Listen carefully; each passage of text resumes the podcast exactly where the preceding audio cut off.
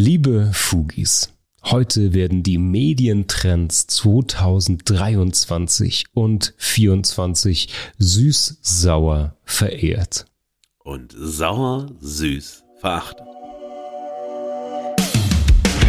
Befindlichkeit schlägt Diskurs. Geschmack schlägt Argumente. Die Gegenwart flottiert in Haltungslosigkeit.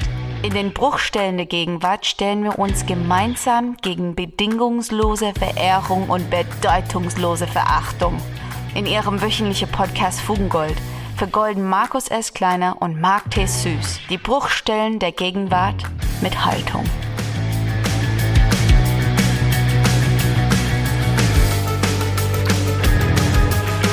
Ja, liebe Fugis, hier sind wir wieder. Jetzt sind wir wieder zusammen. Da Marc ist erholt. Wir haben zwar immer noch viel zu tun, aber eigentlich hatten wir auch schon wieder gar keine Zeit für eine Folge, aber wir dachten, wir können euch so nicht aus dem Das Jahr können wir hinaus nicht machen. schicken, Ja. äh, dass wir euch nicht wenigstens noch zwei volle Folgen äh, schicken.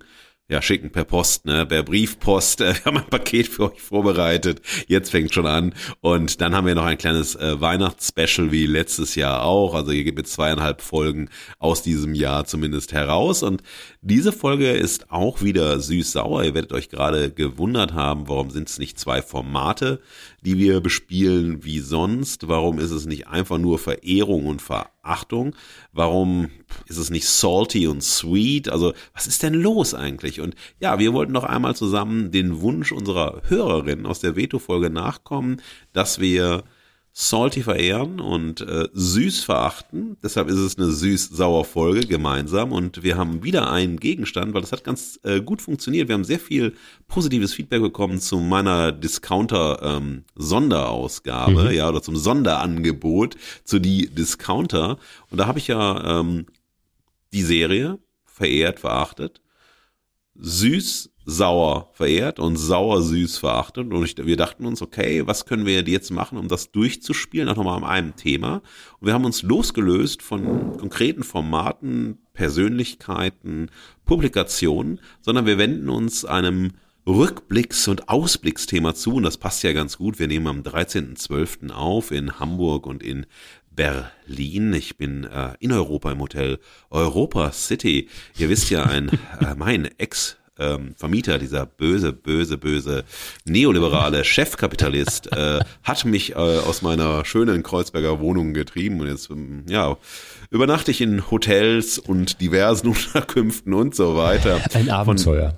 Ein Abenteuer, natürlich ein Abenteuerurlaub, ein Abenteuerland. Ich werde jetzt nicht pur singen, weil wir kommen gleich zu richtig schlechten Dingen. Aber ähm, bevor es irgendwie losgeht, bevor wir reingehen, Marc hat mir gerade so kurz bevor wir aufgenommen haben, eine wunderbare Nachricht, ein wunderbares Feedback geschickt zu unserer True Crime Folge zu Jens Söring. Wir müssen wirklich sagen, ähm, das meiste Feedback äh, haben wir jetzt zu allen Folgen, die wir gemacht haben, haben wir tatsächlich zu dieser True Crime äh, Folge bekommen und wir haben uns äh, überlegt, Mensch, machen wir jetzt nur noch True Crime, machen wir jetzt einen True Crime Podcast, das ist ja so ein super Game. Nee, nee, keine Sorge, liebe Stammfugis, ähm, das werden wir nicht machen und so weiter, weil man dann relativ schnell auch redundant wird mit den Themen, die man anspricht, kritisiert und so weiter. Wir wollen euch aber immer mal wieder so einen Kommentar vorlesen, weil wir meistens, ähm, ja, ich weiß gar nicht, ob sie sauer süß sind, ob sie einfach nur saure Drops sind, die, mit denen wir beworfen Ja. werden. Und ich möchte jetzt mal diesen unglaublich müden Typen äh, bitten, äh, ja, zu Wort zu kommen, den du äh, uns mitgebracht hast. Ähm, ein äh, humorvoller Kommentar zur Folge war, ich habe meine Füße beneidet, sie sind noch vor mir eingeschlafen. Ho, ho, ho, ho, ho, ho. Das Gute ist, mir sind die Füße bei uns noch nie eingeschlafen, obwohl wir immer sehr angespannt vor den Mikros sitzen und immer auch sehr lange Folgen machen. Mal sehen, wo es uns heute hintreibt, ob wir überhaupt genug Trendpotenzial haben, über Trends zu sprechen. Marc, aber bevor das ganze Ding hier wieder So losgeht, bevor es startet, wir sind auf dem Teppich, ja. Ähm, manche mögen unseren Dekor nicht, manche lieben ihn, manchen ist der Dekor egal und sie spulen vor. Alles gleichermaßen gut. Wir wollen auf unseren Teppich nicht verzichten, weil der akustische Teppich ist es ja, der unseren Podcast erst so richtig gemütlich macht. Marc, gib uns mal zwei, drei Erlebnisse, Ereignisse aus deinen letzten Wochen, die du mit den Fugis und mit mir teilen möchtest. Unbedingt. Ich hatte ein Thema ja schon kurz angesprochen in Vorbereitung. Äh, der Nachbericht, muss ich natürlich zugeben, ähm, zu unserer Intro-Stimme und ihrer äh, kleinen Deutschland-Tour, die sie gespielt hat. Ähm, noch einmal, wird nicht der letzte sein, aber hier nochmal an der Stelle Shoutout Sam Stokes. Äh, Stimme aus unserem Intro ähm, ist ja eine gute Freundin, war aus Los Angeles zu Besuch in Deutschland, hat Konzerte gespielt in Süddeutschland, auch in Norddeutschland. Da habe ich ihr geholfen, ein paar zu organisieren. Sie hat hier im Studio in der Galerie im Mothership in Hamburg ein ganz tolles Akustikset gespielt, war ein super schöner Rahmen. Ist ja auch für uns neu. Fugis, wenn ihr das hört, ihr verfolgt das ja vielleicht so ein bisschen. Ähm, ist ja ganz frisch, dass wir diesen, diesen Space hier haben und auch damit experimentieren. Was passiert hier? Das ist natürlich tagsüber Werkstatt für Podcasts, für Kunst und so weiter. Und abends ähm, wird es immer mal wieder ein anderer Raum. Mal für Konzerte, für Lesungen, für Kunstworkshops, Tastings und so weiter hier passieren. Spannende Dinge. Ähm, wir arbeiten natürlich daran, dass wir auch ein Fugengold Live 2024 äh, hier stattfinden lassen. Da dürft ihr gespannt sein. Ähm, es ist alles nur Generalprobe für diesen Live-Podcast. ja, dann machst du die Bude auch wieder zu, ne? Da wird abgerissen. Danach, das, muss, das muss dann ja. reichen. Ja, mehr geht dann nicht. Hm, das kommt auf die Fugis an. Naja, und Sam hat hier gespielt und hat in Berlin gespielt, um die Ecke von deiner, ähm, unserer, will ich fast schon sagen, wenn ich dich besuche in Berlin, äh, landen wir immer in der Kirkbar. Dort oh, ums Eck ja. gibt's einen ähm, Club, der immer Live-Musik auch veranstaltet, samstags, da hat sie auch gespielt. Deswegen hatte ich eine umtriebige Woche, ein Event hier in Hamburg, ein Wochenende im unfassbar schweinekalten Berlin, wo ich mir, glaube ich, dann auch ähm, die Freck wie man im Saarland sagen würde, äh, geholt habe und deswegen letzte Woche euch nur ein müdes, aber hoffentlich trotzdem leckeres Cocktailrezeptchen servieren konnte. Ja. Das war das eine und ehrlicherweise die anderen News drehen sich alle um das Gleiche. Das beschäftigt mich gerade am meisten zum Jahresende. Wir machen die Agenda, den Plan voll für nächstes Jahr. Plan, wie gesagt, Fugengold, Live-Podcast hier. Ähm, wir sind gerade in Gesprächen, hier Stand-Up-Comedy-Nights zu veranstalten, weitere Konzerte zu machen und natürlich auch weiterhin Kunstevents. Darum geht's hier, darum wird es auch im nächsten Jahr vorrangig gehen. Aber viele, viele andere Events, die hier im Mothership passieren werden, das nimmt mich gerade ehrlicherweise vollständig ein. Ähm, das zu planen, zu organisieren, ähm, umzusetzen dann auch. Deswegen, da, so sehen meine Wochen gerade aus, hier diesen, ähm, das Mutterschiff voranzupetern. Aber ich baue hier Bühnen, du stehst auf welchen. Was passierte denn in deiner Woche, mein Lieber? Also ähm, das ist jetzt äh, Fake News, muss ich einfach betonen. Ich stehe auf keiner Bühne, ich sitze auf einem unglaublich wackeligen Stuhl. Ich glaube, es sind die 1960er Jahre, äh, die es erreicht hat. Der Boden, auf dem ich bin, ist uneben, so dass ich wirklich dachte, äh, oder die ganze Zeit, in dem ich hier bin, in dem Zimmer, ich bin schwer angetrunken. Aber das ist tatsächlich der Boden, ja, und nicht die Tatsache. Ja. Äh, ich sitze ohne wirkliches Licht an einem Schreibtisch, von dem ich nicht weiß, äh, ja, was mit ihm werden wird in der Aufnahme. Also als Bühnensituation würde ich das nicht bezeichnen, Marc. Das Licht ist ich schon sagte, richtig du standest. Du standest, sagte, ah, okay. Du standest ah, okay, dann habe ich dich fa falsch das, verstanden. Nee, das ist eine traurige Kulisse, in der du jetzt gerade sitzt. Aber ja, triste, ähm, triste ja. Tropen hier. Nein, ich habe in den letzten ähm, zwei Wochen Dinge getan, die ich eigentlich nicht mehr machen wollte. Und zwar, ich habe mir vor einigen Jahren geschworen, ich gehe auf keine wissenschaftlichen Tagungen mehr, weil ich war auf so vielen Tagungen, habe so viele Vorträge gehalten in meinem Leben und irgendwie immer zu der Erkenntnis gekommen, ja, for what reason? Warum war ich auf dieser ja. Tagung? Warum habe ich dort meine Zeit verbracht? Warum habe ich viel Zeit meines Lebens darin verbracht, Vorträge zu verfassen, zu konzipieren? Ähm, naja, was ist wirklich bei rausgekommen, außer irgendwie einer Publikation? Äh, wie waren die Abende dort? Wie war eine Intensität mit Kolleginnen und so weiter?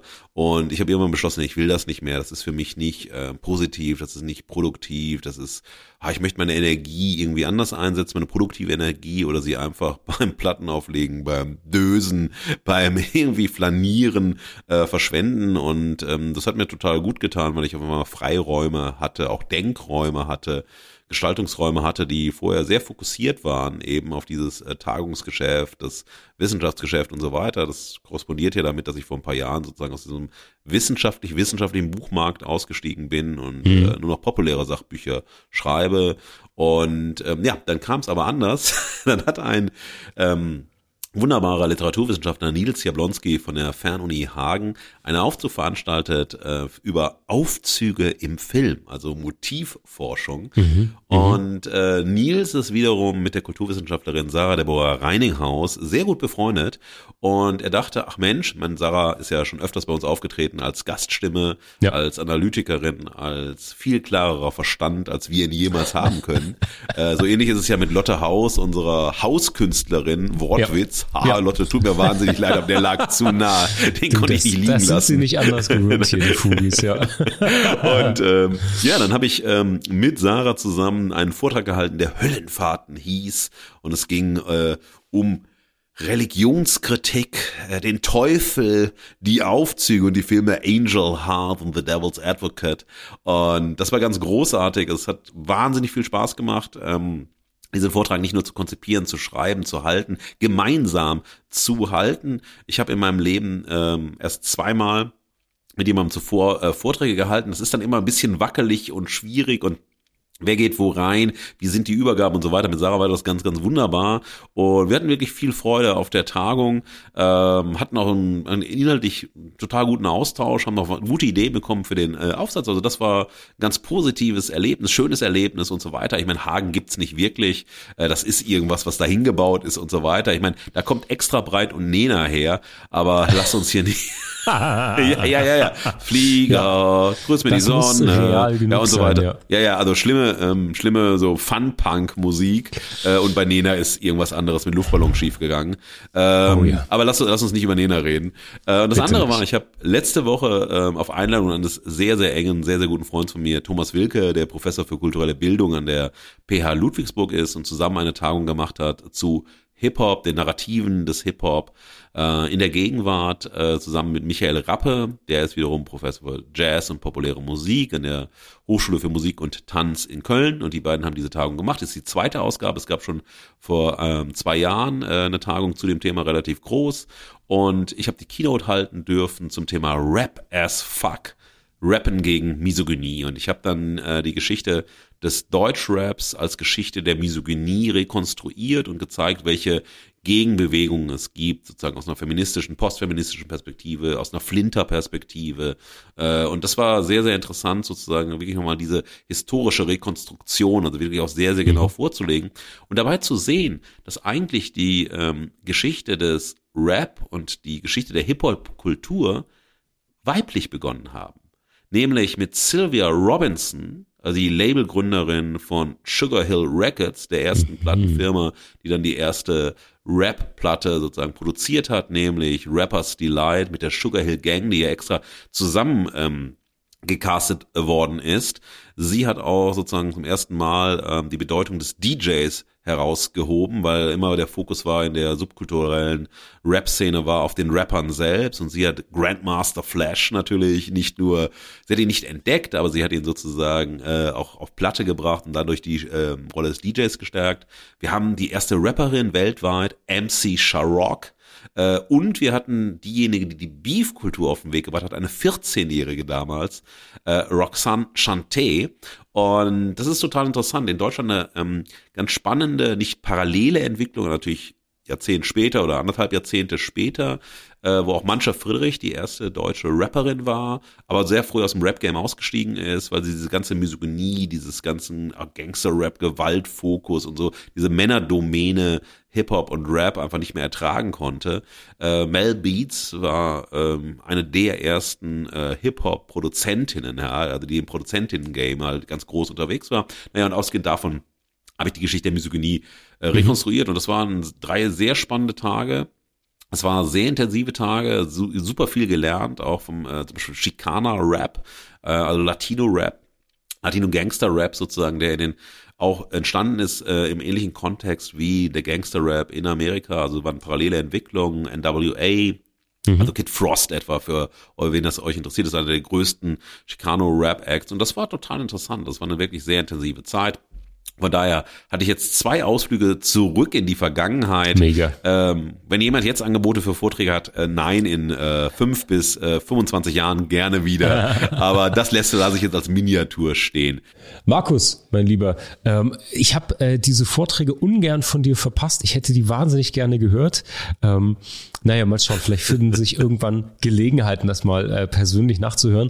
Aber bevor wir in die Trends, in die Rückschau und den Blick in die Zukunft dieser Trends schauen. Du hast ein goldenes Pfui aufgestöbert und mitgebracht. Was hast du gefunden? Ja, und dieses goldene Pfui geht an jemanden, den wir schon einmal besprochen haben, den wir schon einmal verachtet haben. Nein, Frau Passmann, es sind nicht Sie, falls Sie zuhören. Versprochen, Sie werden nie wieder veredit, nur verhashtagt. Sorry for that. Ähm, oh, sorry for that hört sich auch total gut an, ne? Also das ja. ist richtig, oh, international, ne? Ja. Naja, auf jeden Fall, ihr Lieben, es geht an Jeremy Fragrance. Power! Power! Was, was, keine, keine Power? Keine Kraft? Nee, was ist da los? Doch, er hat, er treibt Kräfte voran, äh, hm. aber rechte Kräfte. Und ähm, ich habe einen Deutschlandfunk-Bericht äh, gelesen, erstmal bei Instagram und äh, gestern am 12.12.23 und habe dann auch noch die ähm, Mederes-Folge dazu gehört. Und ich lese euch einfach mal vor, was passiert ist in der Zusammenfassung des Deutschlandfunks. Sie bringen es richtig gut auf den Punkt. Ich zitiere jetzt, das findet ihr bei Instagram, beim Deutschlandfunk Kultur, ähm, ist das sozusagen genau so abgedruckt. Zitat. Jeremy Fragrance ist ein Social Media Superstar. Nun posierte er mit Rechtsextremen. Der Unternehmer, der als äh, Parfüm-Influencer bekannt wurde, war am Wochenende auf einer Veranstaltung des rechten New York Young Republican Clubs in den USA.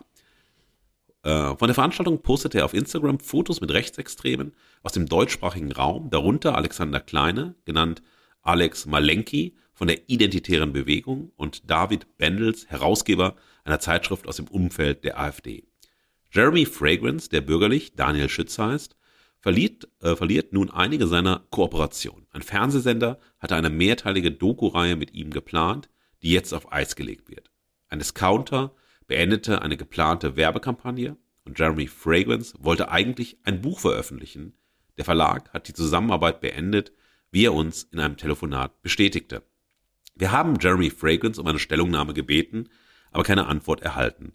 Auf Instagram wo er über eine Million Follower hat, postete er ein Reel, in dem er sich von den Fotos distanziert. Darin sagt er, also Zitat Fragrance, ich muss Fassungen nehmen, ich stehe für Jesus Christus. Das wird immer schlimmer. Am oh ehesten noch über für die CDU, weil es die ja. christlich-demokratische Union ist. Ich habe in keinster Weise irgendwas mit rechtsradikalem Krams zu tun. Null. Ich, ich muss Fassung nehmen. Mhm. Meine beiden Eltern sind aus Polen und ich möchte damit in keinster Weise etwas zu tun haben.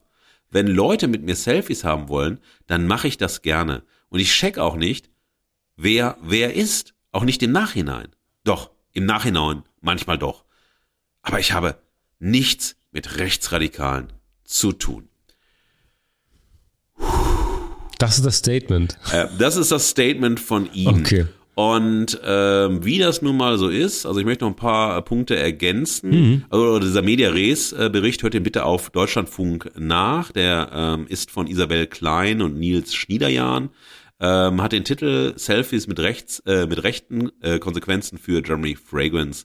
Der bei Millionen beliebte Influencer posiert auf Fotos mit Rechtsextremen. Er habe nichts mit Rechtsradikalen zu tun, sagt er. Trotzdem haben die Bilder für ihn Folgen und der Büroleiter der AfD, äh, von AfD-Politiker Höcke wertet die Causa als Erfolg. Der Hauptredner bei dieser Veranstaltung war Donald Trump, also New, New York Young Republicans mhm. Club. Es gab auch Fotos mit Maximilian Krah, dem Spitzenkandidaten der AfD bei der Europawahl und Teil des sächsischen Landesverbandes der AfD, der laut Verfassungsschutz als gesichert rechtsextrem gilt. Also wir haben es hier mit einem Netzwerktreffen der internationalen Rechten zu tun. Mhm. Und ähm, äh, Björn Höckes Büroleiter im Thürischen Landtag hat auf X dazu gepostet, dass es, und das ist wichtig, ein metapolitischer Erfolg sei, nicht ein mega, sondern ein metapolitischer Erfolg sei. Den Post hat er mittlerweile gelöscht, aber der Begriff ist hier entscheidend. Die Rechten verwenden den Begriff der Metapolitik, um einen Kulturkampf zu bezeichnen und zu beschreiben, der politische Debatten nach rechts verschiebt. Fotos sind in so einem Kontext Machtdemonstration, nämlich frei nach dem Motto, wir können selbst einen Influencer mit Millionen Publikum vor unseren Karren spannen. Ja, und das heißt mehr äh, Aufmerksamkeit für rechte Positionen und Personen und eine Normalisierung rechter Position. Und natürlich der damit verbundene kalkulierte Aufschrei. Schaut man sich die Kommentarspalten an. Unter dem äh, Bericht vom Deutschlandfunk steht natürlich Cancel Culture ganz oben, dass er natürlich jetzt aus nominösen oder ne, aus erwartbaren Kreisen gecancelt wird, eine ganze Person zerstört wird und so weiter.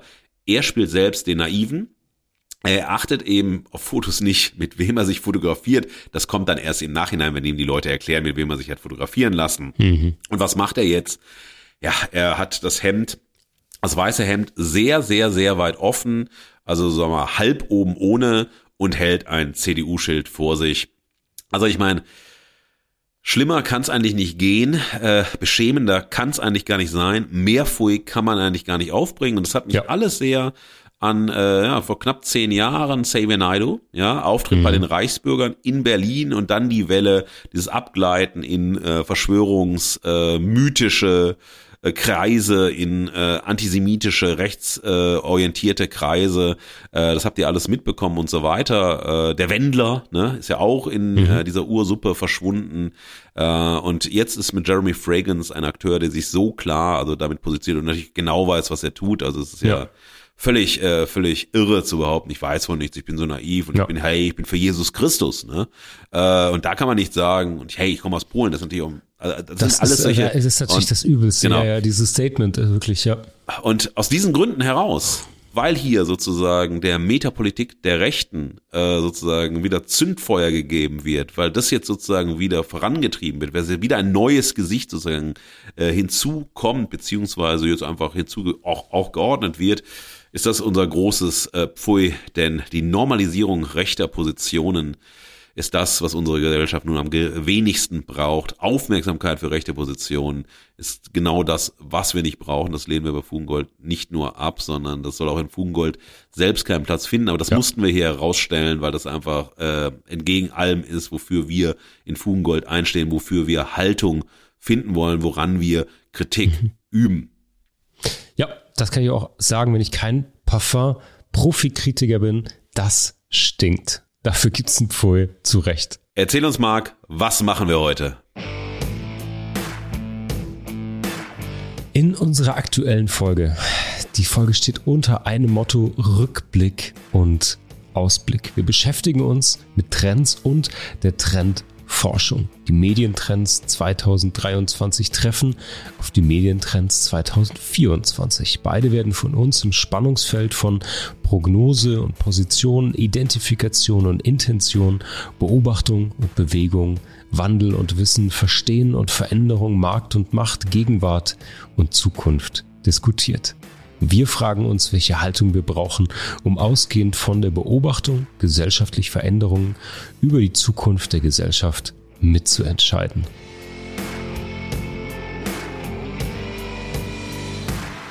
Ja, liebe Fugis, ähm, Trend, Trendforschung, das ist ein äh, Thema, das äh, ihr vielleicht verwunderlich findet, dass wir uns damit auseinandersetzen, weil das, was wir machen, ist jetzt hier nicht, äh, was sind die neuen Trends im Podcast, was sind die neuen Trends beim seriellen Erzählen in der Filmbranche, was wird sozusagen, ähm, werden die neuen Trends in der Musik, in der internationalen Popmusik sein. Äh, vielleicht alles Themen, die ihr näher bei uns seht. Wir werden uns sehr stark auf Wirtschaft und Technologie fokussieren, denn wenn wir uns mit Trends und Trendparametern, mit Trendforschung auch beschäftigen, dann ist sehr stark auf der Zusammenhang von Gesellschaft, Wirtschaft und Technologie im Vordergrund. Natürlich spielt auch Politik und Gesundheit und so weiter eine Rolle, aber dass man äh, bei Trendbeobachtungen in so ähm, Mikroperspektiven geht, äh, wie zu Serien, wie zur Musik und so weiter, ähm, das ist eher sozusagen auf diesen mikroanalytischen, mikrotrendanalytischen Ebenen situiert, wie Mode, Modetrends und so weiter. Wir wollen jetzt erstmal so ein bisschen einordnen, was ist denn überhaupt ein Trend? Was versteht man unter einem Trend? Oder was kann man unter einem Trend verstehen, dass wir so eine begriffliche Grundlage haben? Was ist Trendforschung? Und warum ähm, geht alles um die Zukunft? Und wenn wir am Ende des Jahres sind, man will ja auch wissen, was kommt im nächsten Jahr. Ihr wisst, ihr werdet so viel schwören, was ihr alles tun werdet. Am 1. Januar ist eh alles wieder vergessen mhm. oder am 3. ähm, aber, die, aber die Zukunft ist eben ein Thema, das immer mehr sozusagen ins äh, Bewusstsein von uns allen kommt, weil die Zukunft als Krisenphänomen sich fortschreiten wird. Ja, also wir werden jetzt nicht mhm. sagen, 24 wird äh, krisenfrei, es wird eine glorreiche Zukunft sein und so weiter. Die Zukunft ist noch stärker, also vielleicht auch im Bewusstsein einfach noch stärker bedroht als in in vielen Jahren davor, wo sie auch bedroht war, vielleicht war das Bewusstsein nicht so stark und dieser Arrangement, dieses eigentlich dieses unüberblickbare, wo, wo hört denn Krise auf und wo hören Krisen auf und was sind eigentlich so Zonen außerhalb äh, der Krise, die sind schwer auszumachen. Insofern, wenn wir über Trends reden und über Trendforschung sprechen, sprechen wir auch immer über die Zukunft. Deshalb werden wir auch so einen kleinen Link noch in ähm, das Zukunftsinstitut nach äh, Frankfurt am Main und Wien legen weil die sehr stark sich mit Trendforschung beschäftigen und die sogenannten Megatrends, dazu sage ich später noch etwas, herausstellen, die die Entwicklung in Politik, in Wirtschaft, in der Technologie, Medizin und so weiter äh, mit begleiten sollen. Also ein Trend, Englisch to trend, ist in einer bestimmten Richtung verlaufen. Erkennbare Entwicklungen in eine bestimmte Richtung, eine starke Tendenz, erstmal so vom Wortsinne her. Also es gibt einen, dann untersteht man unter Trend so eine neue Auffassung, die eine neue Bewegung in der Gesellschaft, Wirtschaft, Technologie und so weiter auslöst. Man kann unter einem Trend auch die Veränderung verstehen, die beobachtbar ist und einen zeitlich stetigen äh, Lauf vermuten lässt. Also dass dieser Trend nicht etwas ist, das ja nach zwei Monaten vorbei ist, sondern mit einer höheren Konstanz sich entwickelt, entwickeln wird und unser Alltagsleben, äh, die globale Welt und so weiter äh, beeinflussen wird. Äh, bei einem Trend kann es sich um eine kurzfristige Erscheinung, also einen Modetrend handeln, oder um einen langfristigen Wandel, etwa sowas wie das New Work Paradigma. Ähm, es ist ein Moment, die Gesellschaft als sich permanent verändernde zu beschreiben, als Gesamtgesellschaft und in Teilbereichen. Es werden Aussagen getroffen über zukünftige Entwicklungen durch die Beschreibung eben dieser Veränderungen, Tendenzen und Strömungen. Trends sind Veränderungen, die man nicht prognostizieren, aber identifizieren muss. Das ist eine Definition vom Zukunftsinstitut. Ich möchte das nochmal wiederholen, weil wir damit arbeiten werden. Also Trends mhm. sind Veränderungen, die man nicht prognostizieren, aber identifizieren muss. Also hier geht es eher darum, um den Blick in die vorausgehende Entwicklung zu legen, also in das, was vor der Trenddiagnose war, um zu sehen, wie hat sich das, was wir dann später als Trend bezeichnen werden, herausgebildet, wer waren die Akteure, was waren die entscheidenden Bewegungen und so weiter, um dann zu sagen, okay, also hier können wir wirklich etwas äh, identifizieren, das einen längerfristigen Impact auf die Entwicklung unserer Gesellschaft hat. Und diese Trends zu beobachten, ist Aufgabe der Trendforschung, die versucht eben frühe Anzeichen und bestimmte Muster zu erkennen. Ja, also wann bildet sich etwas raus? Wann zum Beispiel einer der äh, großen Trends war das Aufkommen des Smartphones. Und das ist ja ein gigantisches Ding, was immer natürlich immer noch eine unfassbare Bedeutung hat und so weiter. Oder ein Trend war der Switch zum Streaming, über das wir ja auch schon gesprochen haben und so weiter. Also das sind so, um nur mal zwei Medien- oder Technologietrends zu nennen, die äh, geblieben sind. Mhm. Ähm, Trends muss man nicht voraussagen. Also es geht hier nicht, wir schauen nicht in so eine Glaskugel rein und sagen, huh, da kommt so ein Trend und so weiter.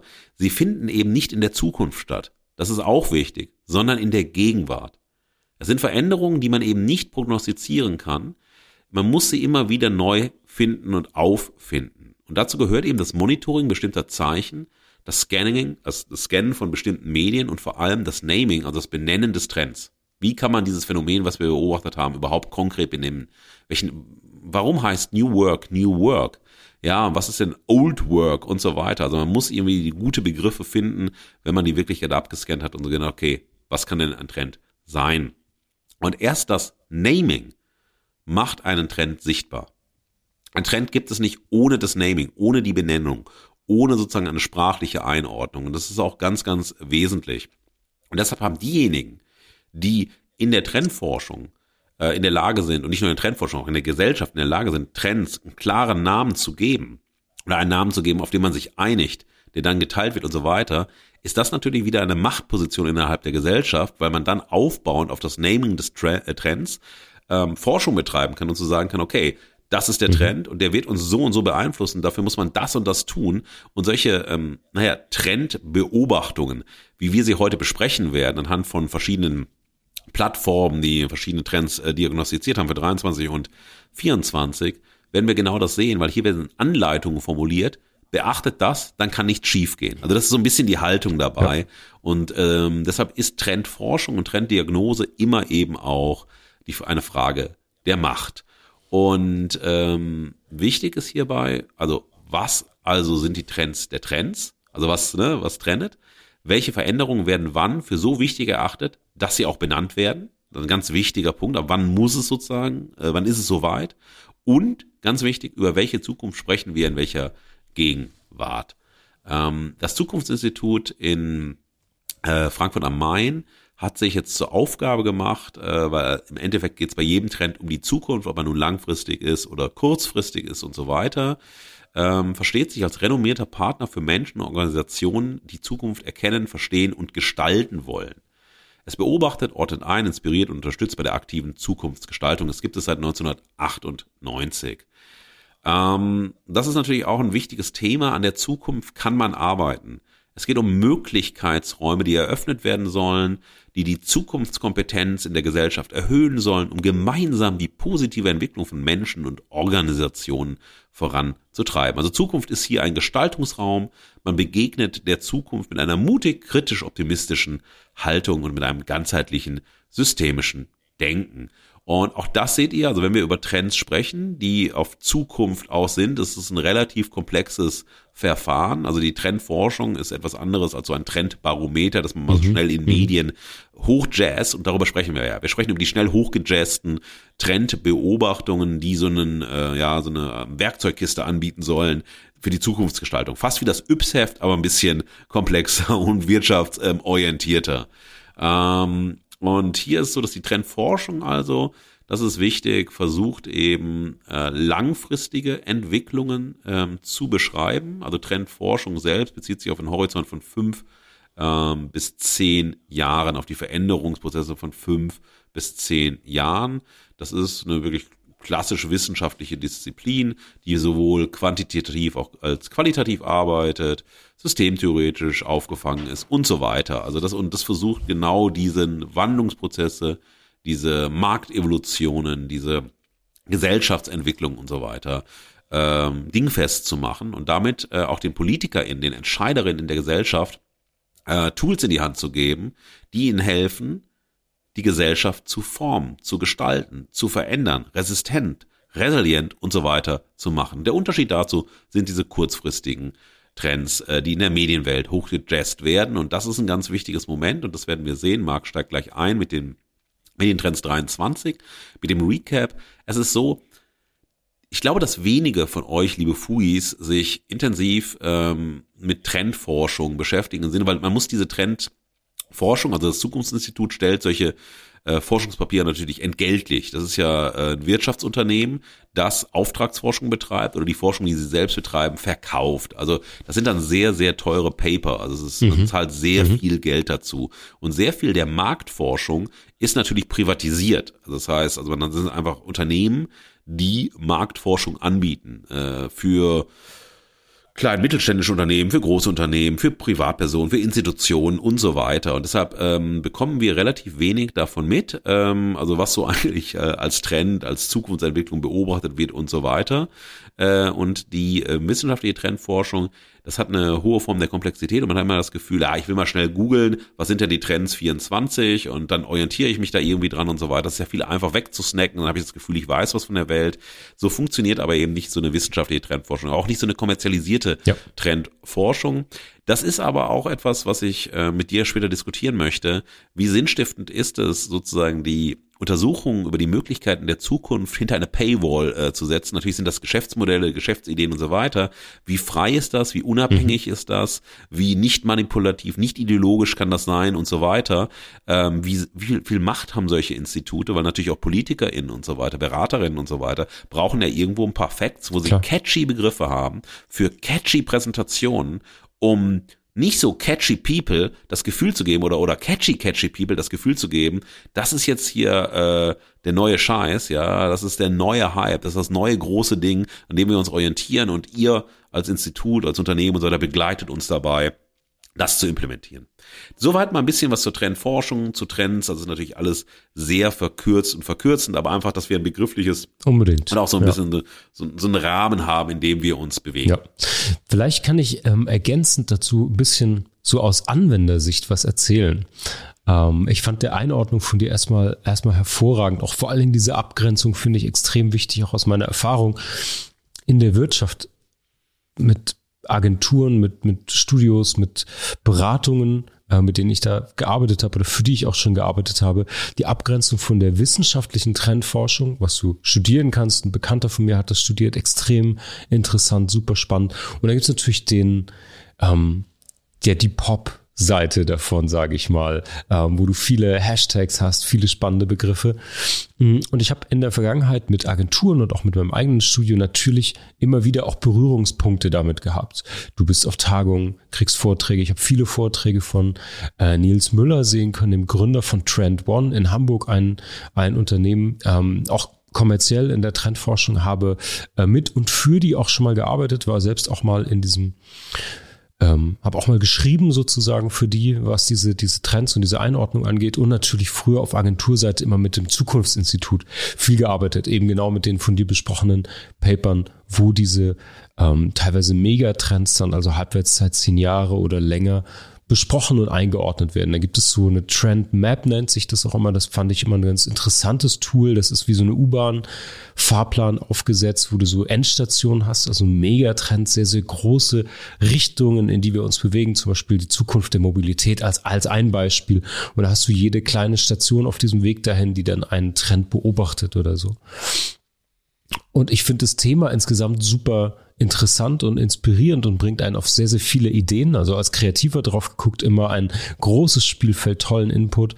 Und dann gibt's aber natürlich die Anwenderseite und die finde ich extrem spannend. Ich habe mit, wie gesagt, verschiedenen Anbietern, Sinus-Institut, vielleicht haben das die eine oder der andere schon mal gehört, so Sinus-Milieus, Milieustudien, äh, wie verortet man das? das? Ist natürlich immer die spannende Frage für mich gewesen, wie findet das ähm, Verwendung dann in der Wirtschaft, also in der Anwendbarkeit, weil ehrlicherweise, man sagt ja immer so schön, macht die Präsentation vorstands- und kindgerecht, das ist oft das Gleiche. Es geht um Verkürzung, um extreme Verkürzung, um Einordnung, um klare, vereinfachte Handlungs Anweisungen und Empfehlungen. Und das liegt nicht an den Trendforschungsunternehmen oder Instituten oder Papern. Die sind oft sehr, sehr ausführlich, äh, berufen sich auf sehr ausführliche Forschung, ähm, auch wenn die ähm, qualitativ manchmal sind, aber extrem umfangreich irgendwie recherchiert.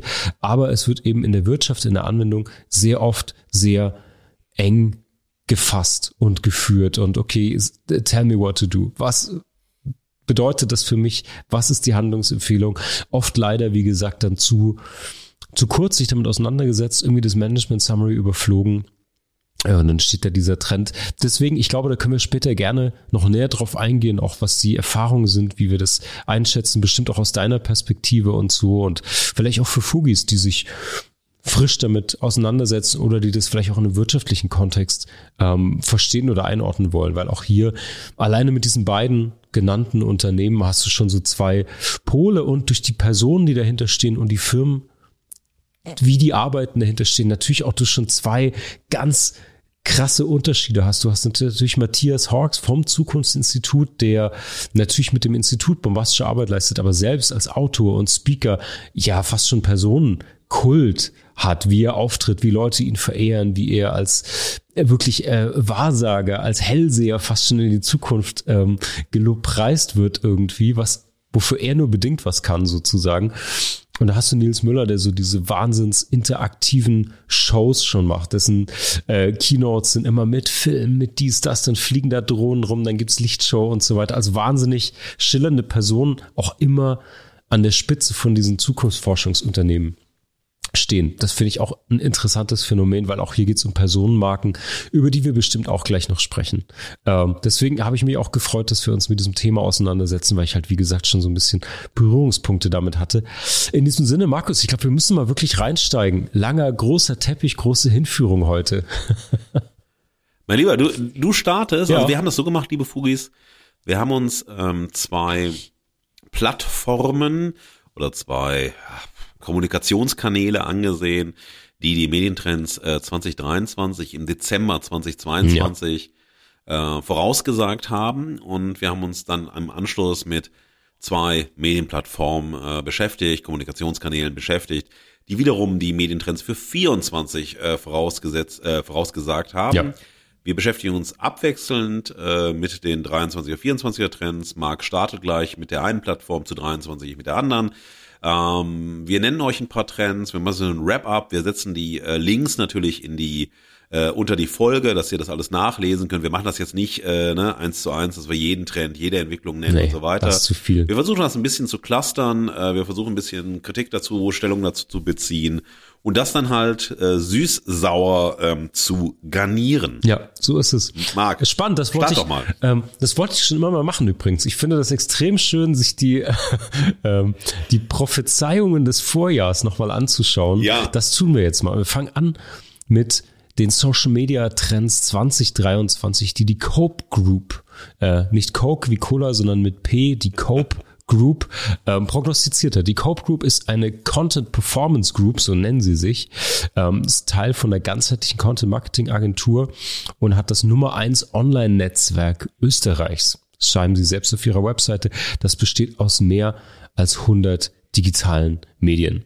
Und diese Cope Group, dieses Content Performance Group Netzwerk, ähm, entwickelt Content-Strategien, also Inhaltsstrategien, ähm, produzieren Inhalte und bewerben die und äh, zielen damit auf Wirksamkeit und ähm, klare Strategien ab sozusagen. Ich will das jetzt nicht alles vortragen, ist ja keine Werbeveranstaltung für diese Group, aber so für die Verortung, was die machen, also produzieren selbst Inhalte, können ähm, Content Syndication würde sich das dann nennen, weil die eben dieses große Online-Netzwerk haben, wo sie Inhalte dann auch streuen und publizieren und bewerben können.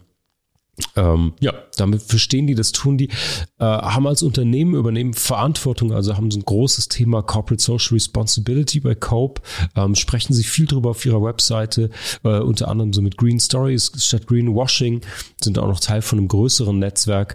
Ähm, ja, also legen sich da irgendwie viel Verantwortung auch auf ähm, für was die Integrität und so angeht. Und jetzt wollen wir doch mal schauen, was sie so für Trends für dieses Jahr, das fast vorbei ist, vorhergesagt haben im Ende 22. Also Social Media Trends 2023. Ein kleiner, eine kleine Begriffserklärung, die in diesen Trends fehlt, vielleicht vorweg. Es wird ständig über Social Listening gesprochen. Vielleicht sagt es nicht allen Fugis was. Die Kurzform davon ist, Social Listening ist so sammeln, ähm, analysieren, ähm, von, von Daten. Auch ähm, wirklich das, das Verfolgen von Diskussionen, das Sammeln von Daten aus Diskussionen raus, die online stattfinden über deine Brand, über deine Marke, über deine Produkte.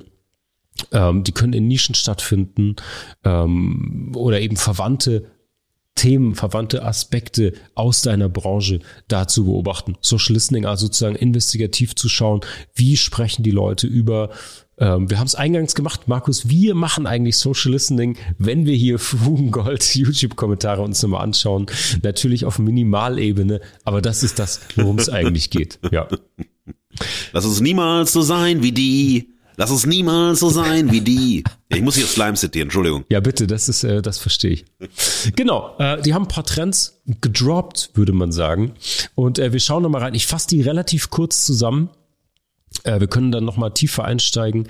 Ähm, aber ich glaube, es, es reicht in dem Fall, das kurz zusammenzufassen. Der äh, Nummer eins Trend, über den Sie natürlich auch schon gesprochen haben, Ende 22, das Ende der Third-Party-Cookies. Wir sind jetzt wirklich so knietief im Marketing- und Vermarktungssprech drin.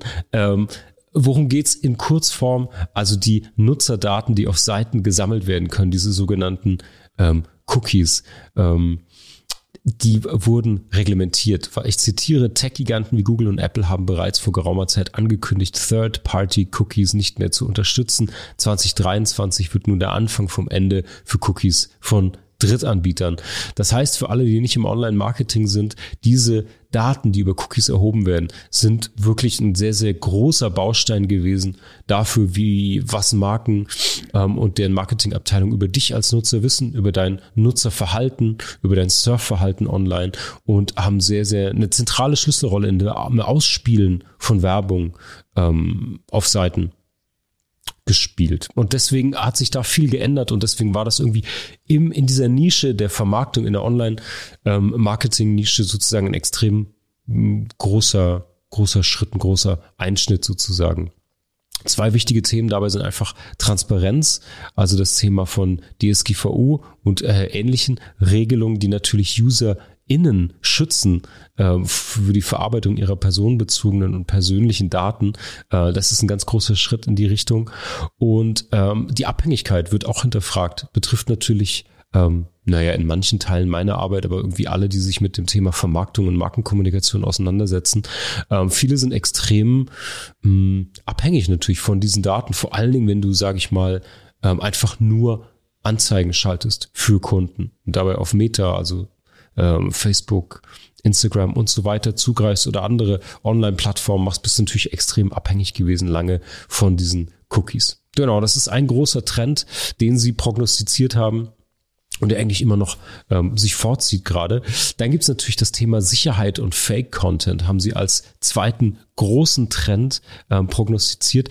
Deepfake-Technologien sind leichter zugänglich als viele denken, haben sie geschrieben Ende 22. Das finde ich relativ interessant.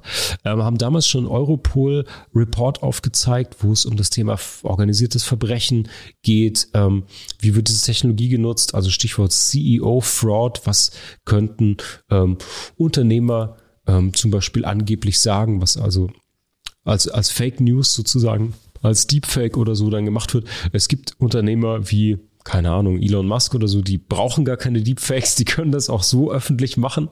Ähm, äh, Unternehmenswerte steigen oder fallen lassen. Aber ähm, ja, also die Hauptbeobachtung hier ist einfach, dass du auch als Unternehmen nicht gefeit bist vor diesen sogenannten Deepfake ähm, oder Fake News Themen, die eben stattfinden. Mhm, wichtige Prognose hier oder Sch Schlüsselbotschaft für mich dabei ist die Integrität und Glaubwürdigkeit von Marken.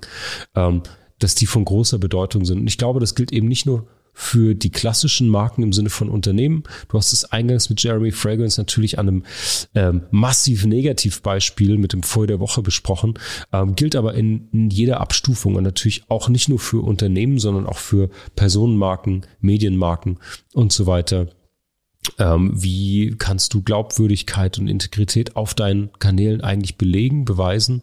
Und ein ganz wichtiger Hinweis auch an der Stelle in diesem Trend Paper, dass du einfach auch äh, Kanäle und Plattformen verlassen kannst, die ähm, bei denen es Datenschutzbedenken gibt oder die einfach nicht vertrauenswürdig sind. Sehen wir gerade bei äh, ehemals Twitter, jetzt X, wie viele Leute sich da abgewendet haben, weil es eben durch die neue Führung äh, und eine neue Linie, die die fahren, einfach eine andere Plattform geworden ist, sozusagen.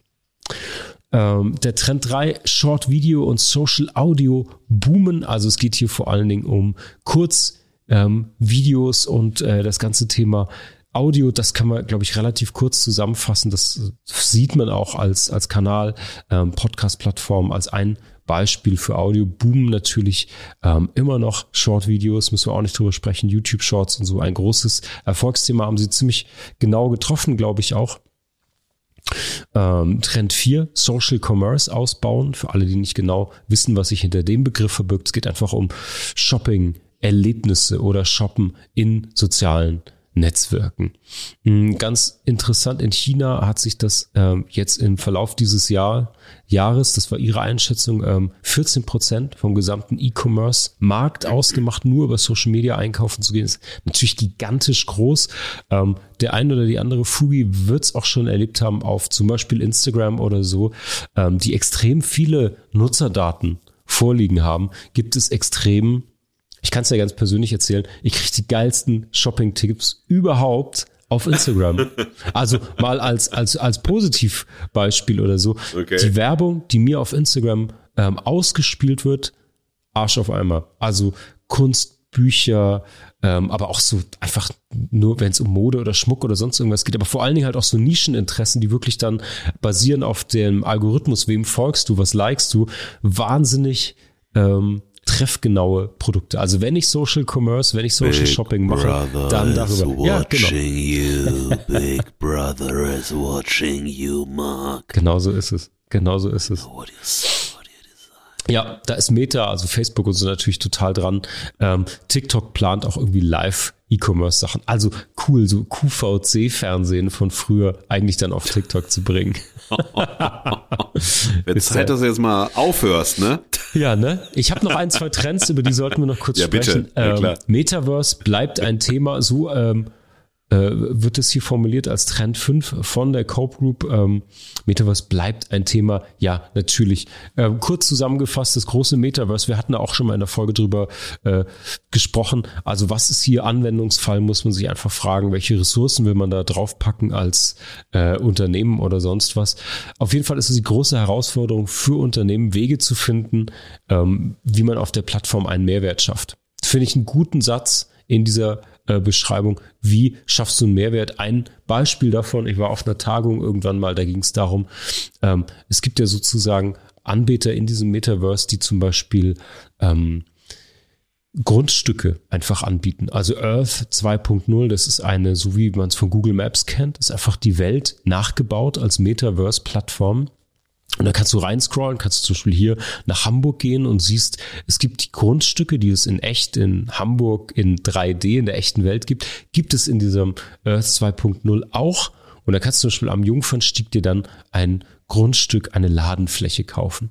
Und dann besitzt du die, dann kannst du dort eine digitale Shopping Experience zum Beispiel reinbauen. Könnten wir hier mein Mothership oder den Fugengold Store nachbauen, wo dann 24-7, wenn du da reingehst, hörst du Fugengold-Episoden zum Beispiel, die da laufen. Könnte man machen, könnte man sich kaufen, könnte man einrichten. Die Frage ist halt einfach, das ist hier Zukunftstrendforschung für welche Marken macht das Sinn und was bietest du dann an, was wirklich Sinn macht? Super spannende Frage, finde ich richtig gut. Ähm, ja, können wir nachher mal drüber jazzen, wenn du magst. Ja. Ähm, Trend 6 finde ich ein sehr gutes Statement. Nachhaltigkeit braucht echte Maßnahmen. Da geht es im Endeffekt, verbirgt sich dahinter, dass die Erwartung an Unternehmen, an Marken sehr, sehr ähm, hoch wirkt. Vor allen Dingen bei äh, jüngeren Zielgruppen, Gen Z und so weiter die wirklich schauen wollen, okay, was hat's mit Sustainability, Nachhaltigkeit ähm, auf sich und wie leben das die Unternehmen sozusagen auch. Also nichts mehr mit Greenwashing, sondern vor allen Dingen drei Kernaspekte Umwelt, Soziales und verantwortungsvolle Unternehmensführung stehen hier im Mittelpunkt. Ähm, Trend 7 können wir relativ kurz machen. Kundenerfahrung über Social Media verbessern. Ohne Frage einfach mehr, häufigere Nutzung, ähm, Kundenerfahrung da wichtiger machen. Trend 8, denken Sie an Communities, nicht an Personas, ist natürlich äh, sehr, sehr weit drin, fand ich aber als letzten nochmal extrem spannend, ähm, eine Beobachtung, die sich vielleicht auch in Themen, die wir hier in Fugengold verhandeln, sich widerspiegeln. Na, also Persona ist ein, ein Marketingbegriff, das ist ein bestimmtes Bild, eine bestimmte Charakterisierung von Zielgruppen, die du ansprechen möchtest. Die kannst du unter anderem als ähm, Personas zusammenfassen, clustern, da stecken dann soziodemografische Daten drin, da stecken aber auch sowas wie Bedürfnisse, Kanäle und so weiter drin, sehr, sehr viele Faktoren, um irgendwie ein möglichst plastisches Bild von deiner ähm, Zielgruppe zu schaffen. Ähm, ist auch was, wo, wo ich mit meinem Sweet Spot Studio oft dran arbeite, irgendwie dann vor allen Dingen auf das Thema Kreativität gemünzt. Wie baust du Personas, die dich inspirieren, zum Beispiel, um Geschichten zu erzählen? Und die erweitern das jetzt hier als Communities. Also loyale, engagierte, vernetzte Verbraucher. Wie kannst du die denken? Wie kannst du die adressieren dann zum Beispiel als Marke? So, ähm, soweit. Und dann kommt am Ende ein, und da kommen wir gleich in eine Wertung von mir, in ein unfassbar schwaches Fazit, ähm, was hier von der Cope Group geliefert wird, denn dann hast du hier acht ähm, Trends, die sehr genau prognostiziert werden und dann ist das Fazit zu diesen Social Media Trends, ich zitiere, unzählige Kanäle, dauernd wechselnder Werbedruck, die Weiterentwicklung von Tools und Technologien, ein Trend jagt den nächsten. Die Welt des Marketings dreht sich ständig weiter, sie befinden sich im fortlaufenden Wandel. Wie können sich Unternehmen angesichts dessen trotzdem bestens für das Marketingjahr 2023 vorbereiten, indem sie nicht die kleinen Kniffe aus den Augen verlieren. Auch mit kleinen Schritten lässt sich viel herausholen. Finde ich persönlich äh, richtig schwaches Ende für diesen äh, Beitrag steht ehrlicherweise gar nichts drin. Ja, alles bleibt anders. Dankeschön. Das wusste ich schon in der Headline, wenn ihr überhaupt über Trends sprecht. Naja, du siehst hier ähm, so ein großes Thema aufgemacht äh, und dann in diesem Blogartikel unfassbar schwaches Fazit. Ähm, ich gebe dazu jetzt noch kein ähm, Statement ab, keine weitere Einschätzung. Ich bin jetzt erstmal gespannt, äh, was du noch mitgebracht hast. Ja, genau, liebe Fugis, wir werden unsere äh, Verehrung und Verachtung am Ende von allen vier Beispielen, die wir euch vorstellen, bringen und dann auch nochmal das Thema äh, ein bisschen größer diskutieren. Was ich jetzt mache äh, hierbei ist, ich habe mich immer gefragt, was sind so die Ziele dieser Trendbeobachtungen? Ja, das ist ja keine Trendforschung. Also das erste, was wir haben, das erste Ziel, und wir werden sehen, dass bei allen vier Plattformen fast die identischen Ziele vorkommen. Zumindest habe ich das so identifiziert. Ob es dann zutrifft oder nicht, müsst ihr entscheiden, muss Marc entscheiden. Aber das erste, was gesagt wird, und ich beziehe mich ja meistens auf die Anteaser-Texte, ja, also die Einleitung hin zu den Trendbeobachtungen, ist die Vorhersage. Also es wird eine Entwicklungsperspektive und eine Planungsperspektive angeboten.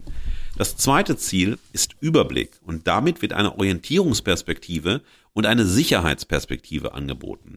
Das dritte Ziel ist eine Vorschrift, also eine Normperspektive. Ich zitiere aus diesem Anteaser-Text von Cope, auf die jedes Unternehmen achten muss. Ja, das ist die Normperspektive, ja. das ist die Vorschrift. Es ist eine zugleich eine Normalisierungsperspektive, eine Entscheidungsperspektive und eine Autoritätsperspektive. Unter dem Block Vorschrift, ja. Viertes Ziel ist Wissen. Wissen auch hier kleines Zitat, die effektivsten Strategien. Also wieder auch normativ das Wissen geführt. Ja, man hat eine Wissensperspektive, Vorsprung durch Wissensperspektive und eine Mainstreamisierungsperspektive. Bei allem Gold, was darin enthalten war, bei allen wichtigen Hinweisen, bei allem Sensibilität für Trends, Trendentwicklungen und so weiter, ist es hier schon Mainstreamisierung. Das heißt, das sind die wesentlichen Trends. Es gibt nicht 10, 12, 100. Ähm, es gibt diese, das sind die wichtigsten. Haltet euch daran. Wenn ihr euch daran haltet, kann nichts schiefgehen. Ähm, fünftes äh, Ziel ist nicht Angst, sondern Action. Äh, also es ist die Machtperspektive, die Handlungsperspektive und die Souveränitätsperspektive, ja, äh, die wir hier zusammen haben. Sechstes ähm, Ziel ist die dann auch Souveränität, also die Selbstbestimmungs- und Selbstverantwortungsperspektive, wer so keinen Erfolg hat, ist selbst schuld. Also, ne, wer das befolgt und das irgendwie gut umsetzt für sein Unternehmen, für seine, An äh, seine Intention und so weiter, der kann doch nur Erfolg haben. Aber warum haben dann nicht alle Erfolg? Warum, ne, das ist ja wie mit diesen ganzen Ratgeberliteraturen, also hier, wie wirst du Millionärin, äh, wie hast du hier Erfolg, wie hast du da Erfolg, wie schreibst du einen Welthit und so weiter das ist kein äh, so ein Wischzettel, den man abarbeitet und das funktioniert so nicht. Also man verkürzt die Wirklichkeit dadurch. Und man hat als letztes Ziel die Legitimation, nämlich das Unternehmen selbst ist Hauptexperte. Das sind so Inhouse-Lösungen, die angeboten werden und dienen natürlich der Marktpositionierung und das ist die für mich Vertrauensperspektive und Qualitätsperspektive. Also das passiert hier. Ich möchte das jetzt nicht, was du vorgestellt hast, so wunderbar nochmal kommentieren. Und mhm. das war mir mhm. wichtig, mhm. das herauszuarbeiten. Das sind die Grundziele dieser Trendbeobachtungen, ja, die wir haben. Und die werden wir bei allen vier Plattformen haben. Und ich glaube, man kann damit das eigentlich den Kern von allen medial gespielten Trendbeobachtungen und so Trendbarometern zusammenfassen. Ich werde das ja. nach jedem Beispiel nochmal so mhm. ähm, durchziehen. Sehr, sehr cool. Ja. Tolle Kategorisierung. Also, ne, ja, wir müssen gut. ja, also wir, das ist für uns so, äh, wir werden es nachher nochmal diskutieren, aber ich glaube, das ist ganz wichtig zu sehen, weil unser Thema ist ja, wir sind ja keine Trendforscher, äh, sondern wir sind hier Menschen, die im Medienbereich arbeiten, äh, auch Dinge wahrnehmen, auch natürlich diese Trendbeobachtung wahrnehmen. Ähm, ich mache das auch, das, äh, auch deshalb ist die Süße in der Verachtung dabei. Ähm, also mit Studieren von mir, dass man sagt, okay, googelt euch erstmal was zusammen. Also schaut mal wirklich nach, was bietet das Netz fürs mhm. Wissen an, was findet ihr da und wenn ihr Quellen findet, prüft sie und schaut, ob das dann zutrifft ob das äh, was Faktisches ist, ähm, nennt Beispiele dafür, sammelt Beispiele zusammen. Das ist ein ganz guter Kick-Off, in einem Thema reinzukommen. Es ist ein Kick-Off. Es ist halt noch nicht fertig, aber viele denken, es ist dann fertig. Also man hat dann halt eben 18 Punkte, die beachtet man und dann ist man schon fertig. Aber das ist ja eigentlich nur der Anstoß zum selbermachen. Und das selbermachen ist natürlich dann das Problem. Es reicht nicht, wenn man sagt, das und das ist wichtig, was du genannt hast. Und ja, wenn man es nicht richtig anwendet, passiert halt nichts. Ja. Ich habe mich äh, auf das Mediennetzwerk Bayern bezogen, also mit Blick auf Medientrends 23. Da gibt's einen Artikel am 16.12.22 äh, von Katja Schwengler. Und äh, was ist das äh, Mediennetzwerk Bayern? Ich zitiere von deren Website. Ein gutes Netzwerk hilft dabei, inspirierende Kontakte zu knüpfen, sich weiterzuentwickeln oder gemeinsam zu schaffen, was alleine nicht geht. Wir, das Mediennetzwerk Bayern, sind eine Initiative für den Medienstandort Bayern. Durch unsere Veranstaltungen und Projekte bringen wir die bayerische Medienbranche zu Trends und Herausforderungen der digitalen Transformation zusammen. Wir vernetzen sowohl die einzelnen Mediensegmente als zum Beispiel Audio, Film oder Presse untereinander, als auch über Branchengrenzen hinweg, etwa mit der Automobilbranche, der Medizin oder der Wissenschaft. Denn durch einen Blick über den Tellerrand lassen sich oft neue Ideen, Kollaborationen oder sogar neue Geschäftsideen entwickeln. Äh, es muss richtig heißen Geschäftsmodelle, nicht, dass das Zitat gefälscht wird. Aber jetzt ist es zu Ende. Interessant finde ich diese ähm, Verengung auf Bayern, weil das, was hier angeboten wird, sind ja auch wiederum Medientrends, die nicht nur in Bayern ihre Gültigkeit haben im ja, Jahr nein, was, was willst du da sagen? Ja, was willst du da Hast sagen? ein eigenes Raumfahrtsprogramm, Ja, ja. das ist auch ja, recht. Mehr mehr, mehr mehr, ja, das ist herrlich. So, und dann schauen wir mal rein, liebe Fugis, was wird denn hier angeboten? Und auch hier haben wir sozusagen einen Zusammenfassungsartikel, der nach dem Rahmungstext, den werde ich auch gleich nochmal clustern, einfach Expertinnenstimmen zusammenträgt und Trends beobachtet. Ich werde jetzt nicht alle davon aufzählen, weil es sind relativ viele. Ich werde euch drei, vier herausgreifen. Äh, Wir haben das ja verlinkt. Lest bitte die anderen Trends nach. Fragt euch, war das 23 ein großes Thema? Ist es immer noch ein Thema? Wird es auch 24 vielleicht noch ein Thema sein? Und brauchen wir halt neue Trends für 24? Oder wenn ja, warum brauchen wir überhaupt neue Trends für 24? Verändert sich wirklich alles so schnell? Also wie steht ihr dazu? Das erste, was hier gesagt wird, ist Content and Storytelling, Gaming als Wachstumstreiber, Medieninhalte in Web 3.0 und Metaverse sowie Live-Strategien für On-Demand-Formate. Äh, relevant bei Content und Storytelling wird so äh, das Mediennetzwerk 23 insbesondere alles rund um Gaming Invasion, dezentralen Content und Go Live sein. Dass Gaming mittlerweile äh, im Mainstream angekommen ist, bestätigte Silke Schmidt, Leiterin des XRU äh, HUB Bavaria. Vielleicht heißt es auch nur einfach XR Hub Bavaria. I don't know. Neben Medienunternehmen mit zahlreichen Interaktionsmöglichkeiten, Spotify, mit dem interaktiven Musikquest, äh, Hardle oder Hugendubel mit Weltensammler, einer AR-App, die junge Kundinnen wieder in Buchhandlungen ziehen soll, wird die Arbeitswelt beispielsweise in virtuellen, standortunabhängigen Meetings davon künftig profitieren und so weiter und so weiter. Also ich habe es ein bisschen zusammengefasst für euch, das ist so das erste Thema und dann gibt's immer nach dieser, äh, nach der Benennung, ne, also was ist sozusagen der Trend 23, nach der Beschreibung, ein paar Beispiele genannt werden, gibt's noch mal ein markantes Statement jeweils dazu äh, und dann äh, oder ein Statement leitet zum nächsten Trend über. Und dieses Statement ist von Magnus Gebauer, Trendexperte vom Mediennetzwerk Bayern. Zitat: Die Medienlandschaft befindet sich in einer Trendkonvergenz. Viele Strömungen beeinflussen sich gegenseitig. Anstatt des einen Hypes beeinflussen nun wieder langfristige technologische Entwicklungen die Branche. Ähm, ganz ähm, interessant, sagen wir es mal so, ist der Begriff der Trendkonvergenz. Naja, äh, der Be Begriff ist jetzt äh, spannend, aber eben bezieht sich auf Medienkonvergenz, also dass wir nicht mehr äh, Medien voneinander trennen können, sondern mediales Handeln ineinander greift, ähm, dass wir nicht mehr sagen können, es gibt diese Einzelmedien, auch Unternehmen, sondern in Radiosendern, Fernsehsender und so weiter sind ähm, ja Medienkonvergenzzentren, wenn du so willst, oder Multimedia-Universen, über die wir hier sprechen werden und so. Also sie konvergieren zusammen äh, und insofern sind die Trends, die beobachtet werden, natürlich auch Trends, die konvergieren, weil wenn wir sie auf Technologie beziehen, kann es ja sozusagen nicht separat sein. Das Internet ist jetzt kein einzelner Medientrend und so weiter, sondern Internet ist das Beispiel für Medienkonvergenz par excellence und so.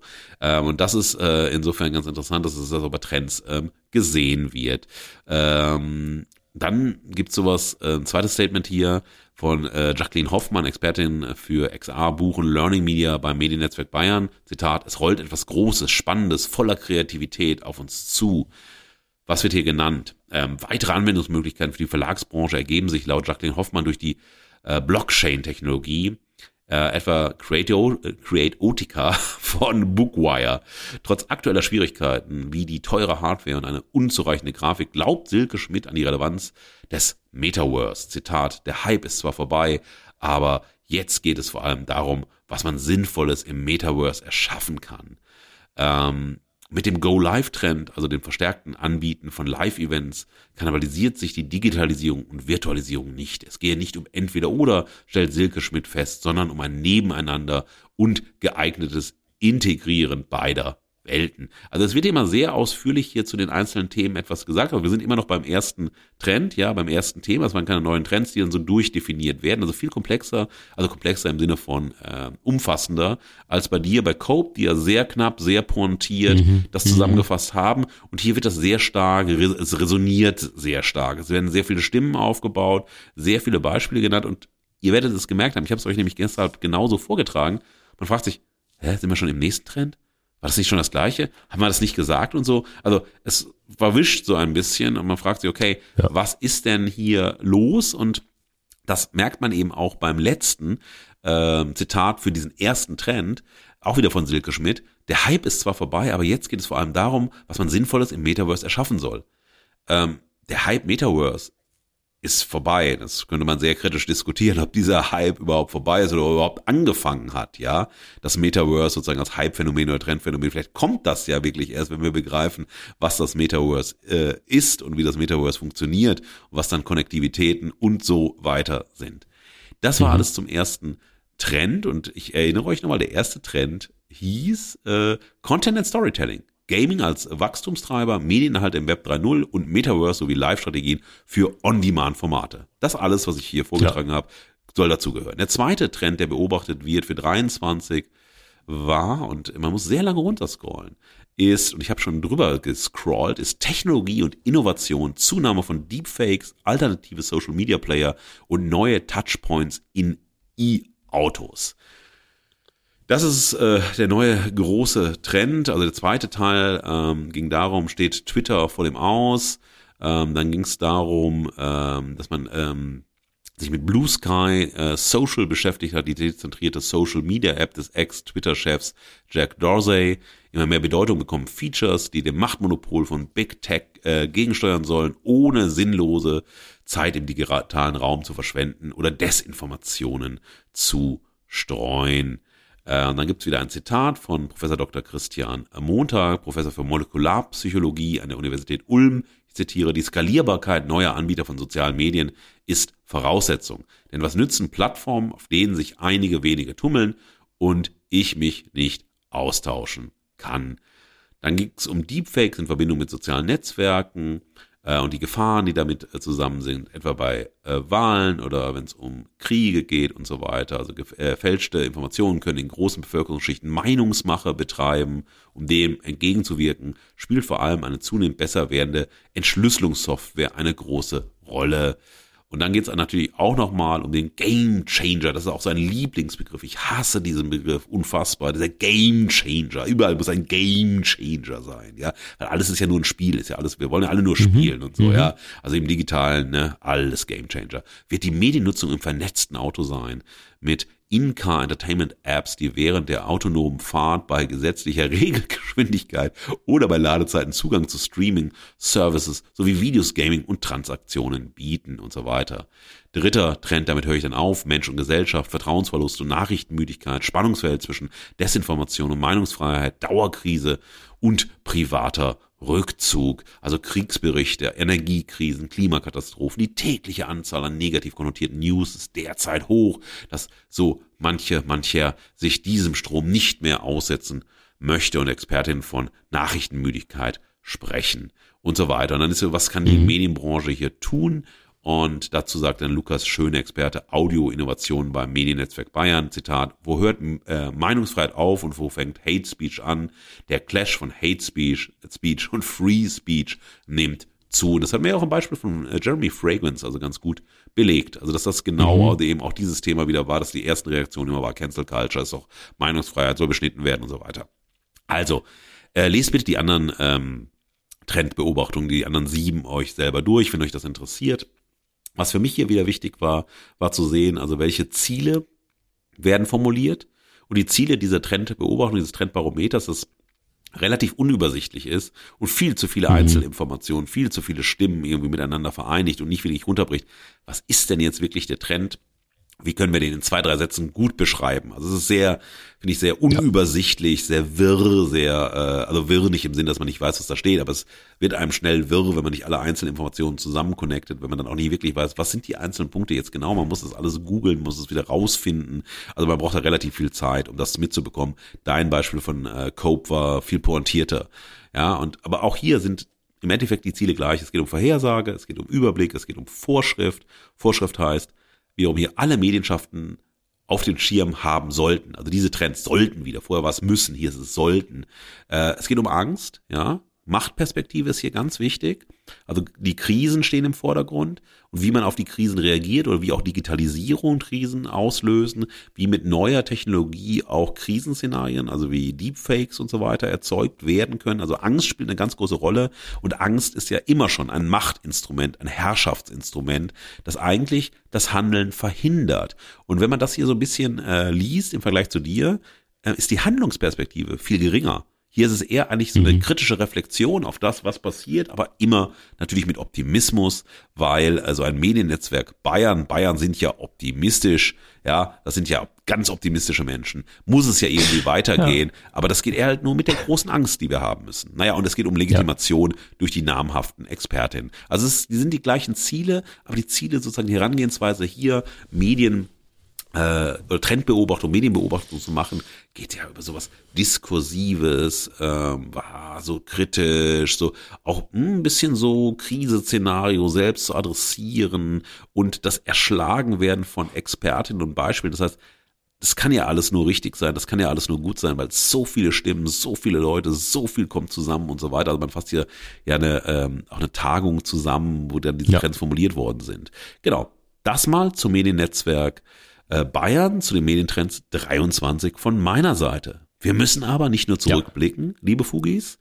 Ihr habt Hausaufgaben, ihr müsst alles nochmal nachlesen, genau lesen, checken, überprüfen und Marc und mir in einer wunderschönen Präsentation, Keynote, Prezi, was auch immer zukommen lassen. Und äh, ja. ne, wir wollen sehen, wie ihr das zusammenfasst.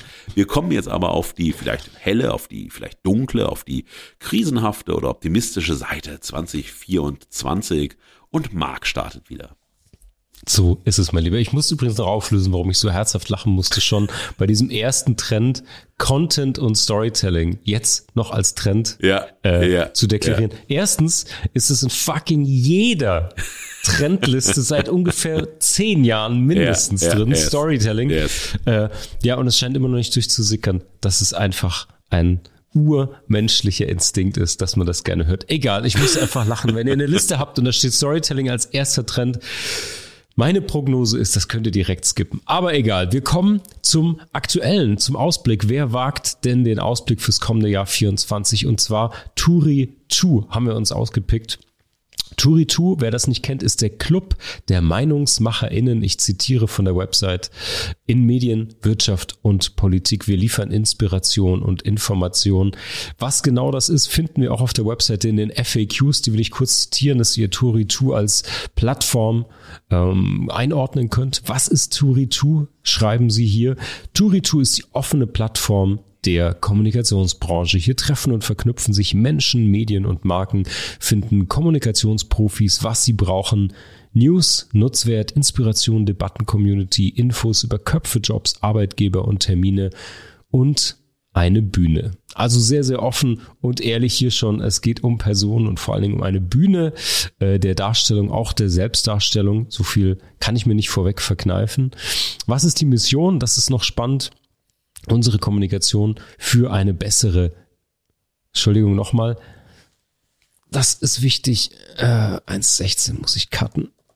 Was ist unsere Mission? Bessere Kommunikation für eine bessere Welt. Bei Turi2 diskutieren die klügsten Köpfe und stärksten Stimmen aus Journalismus, PR und Marketing über die Zukunft der Kommunikationsbranche und Gesellschaft. Kleiner hatten sie es auch nicht.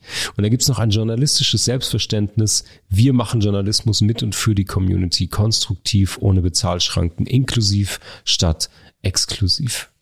Also, dann gucken wir uns den aktuellen Artikel an. Eine Frage fünf Antworten. Was wird das nächste große Ding in den Medien? Das ist der Artikel, eine Frage gestellt, die eben genannte und fünf Personen antworten. Ganz spannend. Jasmin Mbarek, äh, deutsche Journalistin, Autorin, Podcasterin, kennen die Fugis vielleicht von dem von uns schon verehrten äh, Format Apokalypse und Filtercafé, dem News-Podcast. Äh, Julia Becker, deutsche Verlegerin, Medienmanagerin, gibt auch ihre Einschätzung zum nächsten großen Ding. Henrik Papst, Chief Content Officer, Geschäftsführer der 7-One Entertainment Group, äh, Nidal Salah El-Diln, äh, Axel Springer, Leiterin des Vorstandsressort Talent and Culture und Ingo Müller, Geschäftsführer vom Werbevermarkters Republik. Also, was gibt's hier? Es gibt hier fünf Meinungen will ich sagen. Es gibt eigentlich fünf Meinungen, Einschätzungen, was das nächste große Ding ist von fünf ähm, Medienpersönlichkeiten. Ich will fast sagen fünf Personenmarken aus dem Mediengeschäft. Äh, die sind schnell zusammengefasst. Jasmin Mbarek zum Beispiel ähm, prognostiziert als nächstes großes Ding, dass es um Authentizität geht, um Nahbarkeit, Professionalität. Ähm, sie spricht dabei von TikTok, wo sich junge Menschen ähm, eigentlich eher für lange Video-Essays wieder favorisieren. Es geht also um Inhalte, die informieren, detailliert sind, ähm, professionell und ähm, vorausschauend sind. Grundsätzlich sieht sie die Welt miteinander verbinden und Zusammenhänge erklären sozusagen als großen Text. Sie wagt noch einen Hot Take sozusagen. Sie sagt, die Zeitung könnte ein Revival feiern. Da bin ich extrem gespannt drauf, wie sich dieser Hot Take bewahrheiten wird. Vielleicht gucken wir Ende 24 darauf zurück. Ähm, naja, und ihre Prämisse bleibt dann auch, Journalismus ist dann gut, wenn er genauso gut ist wie die, die die Grenzen zwischen Journalismus und Influencer-Dasein vermischen. Also hier ganz klares Statement, ganz klare Abgrenzung, äh, Plädoyer für Print und Journalismus und Langform-Formate. Ähm, in welches schauen wir noch rein? Lass mich mal kurz schauen, was hier noch spannend ist. Ähm, Ingo Müller spricht noch über Qualitätsjournalismus. Ähm, er schreibt, ich zitiere, naheliegend wäre es sicherlich jetzt ein Thema rund um KI und Marketingautomation aufzugreifen ähm, oder man die interpretiert die Frage grundsätzlicher, was in diesen herausfordernden Zeiten wirklich einen grundsätzlichen Wert für Gesellschaft und Kommunikation ähm, eigentlich bietet. Und er spricht jetzt hier darüber, dass man einen Journalismus anbieten muss, ähm, von den Debatten in Gesellschaft, Wirtschaft und Kultur profitieren. Also ihm geht es hier auch um Fakten, um Analysen. 2024 hm, ist das Jahr der Demokratie, sagt er. Es gibt also äh, Bundesrepublik und Grundgesetz feiern 75-jähriges Jubiläum. Du siehst schon, die alle Personen bringen hier so ein bisschen was aus ihrem ja aus ihrer Welt, sage ich mal rein. Ich will nicht Agenda sagen, aber alle featuren hier Themen, die auf ihre ehrlicherweise auch Jobs und Personenmarken in dem ja. Sinne einzahlen. Das heißt nicht, dass die nicht spannend wären zu lesen ähm, oder dass es nicht spannend wäre, sich damit auseinanderzusetzen. Aber gerade bei diesen ähm, fünf Perspektiven oder fünf ja, Antworten auf, auf eine Frage, was ist das nächste große ja. Ding? A, muss ich sagen, keiner hat das klar beantwortet. Absolut. Keiner von denen äh, lässt sich darauf ein zu sagen, jupp, ich glaube, das große Ding ist KI oder sowas, genau. sondern alle sind sehr blumig, machen immer einen Blumenstrauß, mindestens drei Themen, ähm, sehr vorsichtig und pitchen tatsächlich auch ähm, ja, eigene Sachen. Also ja. irgendwie vor allen Dingen äh, Nidal Salah Eldin vom Axel Springer Verlag spricht eigentlich sehr, ähm, sehr konkret eigentlich direkt nur über den Axel Springer genau, Verlag, was genau. sie machen, wie sie KI-Themen und so äh, platzieren. Also hier äh, fand ich interessant, aber irgendwie auch Transparenz kommen wir gleich in den Motti ja, dazu. Ja. Ähm, ich fand es hier mal wieder sehr, sehr spannend, wie diese Trends, die eben nicht aus der wissenschaftlichen Perspektive genau. kommen, sondern von Köpfen auch extrem deren Perspektive einnehmen. Ja. Ja. Also äh, ich finde es sehr, also vielen Dank, äh, ähm, auch wieder sehr schön zusammengefasst. Ähm, wir haben ja so ein äh, Potpourri, also ihr müsst das so sehen, also ich, äh, ich habe das äh, früher immer bekommen, wenn es um Musik ging äh, aus unterschiedlichen Medien, so, oh, Herr Kleiner, fragen Sie mal, äh, sagen Sie mal, was sind die Trends nächsten Jahres? Äh, Musik und so, was wird passieren und so. Ja, und dann muss man, klar, man kann ein paar Be Beobachtungen, die man hat, die man wahrgenommen hat, oder sagen, okay, das geht weiter, ne, das wird so verlustig, das war man eine ganze Zeit lang Trap immer, da konntest du immer Trap sagen, also Trap immer Trend und so, äh, und dann bestimmte Mikrotrends rausmachen. Aber man ist dann so, ach Gott, Ende des Jahres, wir müssen irgendwie noch Stoff machen, dann ist natürlich der Ausblick, dann werden AkteurInnen gefragt, so wie auch hier in den Beispielen, die wir gebracht haben. Naja, und dann sind sie wahrscheinlich auch überfordert auf der einen Seite oder sagen, okay, ich erzähle jetzt was aus meinem Bereich raus. Und wenn man aus seinem Bereich herausgeht, dann ist man meistens auch das Unternehmen, für das man steht und so, irgendwas, was damit mhm. zu tun hat und verwertbar mhm. ist, dass man irgendwie noch eine Stimme hat, die irgendwie irgendwo für irgendwann zutreffen kann. Ja, die aber auch so allgemein ist, dass man eigentlich auch nichts Falsches sagen kann. Gar nicht so konkret ist, man droppt irgendwas raus, so, ey, pff, ja, also Demokratie, ne, super, äh, geht auch weiter, 24, äh, das ja. ist dann, äh, sondern auch diesen Rahmen muss man einfach auch mitbedenken. Das macht jetzt sozusagen die Schwammigkeit nicht besser und das macht auch jetzt sozusagen, das kann man sich überhaupt an sowas orientieren, warum setzt man sich damit auseinander und warum macht so ein äh, Netzwerk wie äh, Turi2 äh, warum macht man sowas? Also weil das ist ja, ne, eigentlich hat es ja kein Gehalt. Das hat ja überhaupt keinen Gehalt in sich. Also wenn ihr ja schon gesehen habt, wir haben drei verschiedene ja. Zugänge. Der vierte kommt gleich.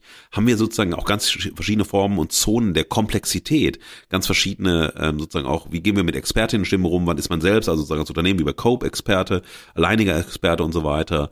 Wie ähm, pointiert muss man das formulieren? Wie verliert man sich sozusagen in Zusammenfassung?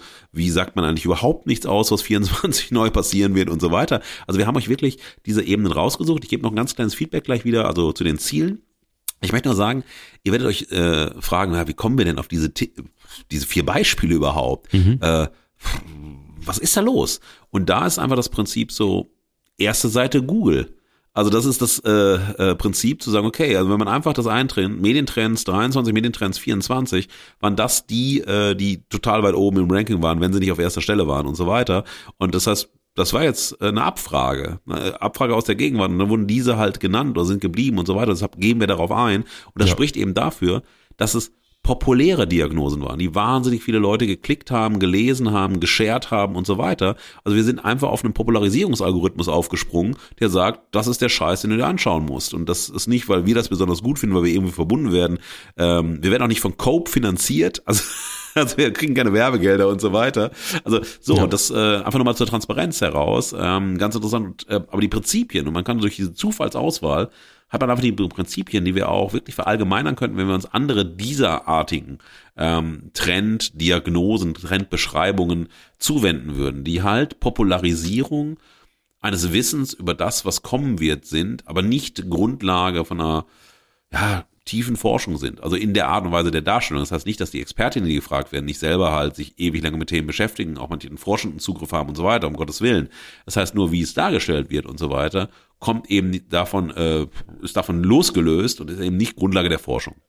In dem Beispiel hier von ja. dir bei Jury 2 äh, gibt es auch wieder pff, als Ziel Vorhersage, Prognose es gibt den Überblick, es gibt die Legitimation, es gibt das Wissen. Und bei dem, da ist es so, es ist die größte Verengung, die wir festgestellt haben. Krisen und KI. Also das heißt, die beiden großen Themen. Mhm. Und dann verengt man es. Also darauf müsst ihr achten. Der Rest ist scheißegal. Also Krise, ich meine, das ist ja natürlich unendlich dehnbar. KI ist ja. auch unendlich dehnbar und sagt gar nichts aus. Also KI, kein, also ist kein Trend in dem Sinne. Also ist natürlich ein Megatrend. Also, aber, äh, ne, aber sozusagen reicht nicht aus, einfach KI zu sagen. Ähm, dann hat man Souveränität wieder dabei, was man nicht hat im Vergleich zu den anderen beiden. Oder auch zu dem, was ich euch gleich vorstellen werde. Es gibt keine Vorschrift, also keine Normperspektive, keine Normalisierungsperspektive. Mhm.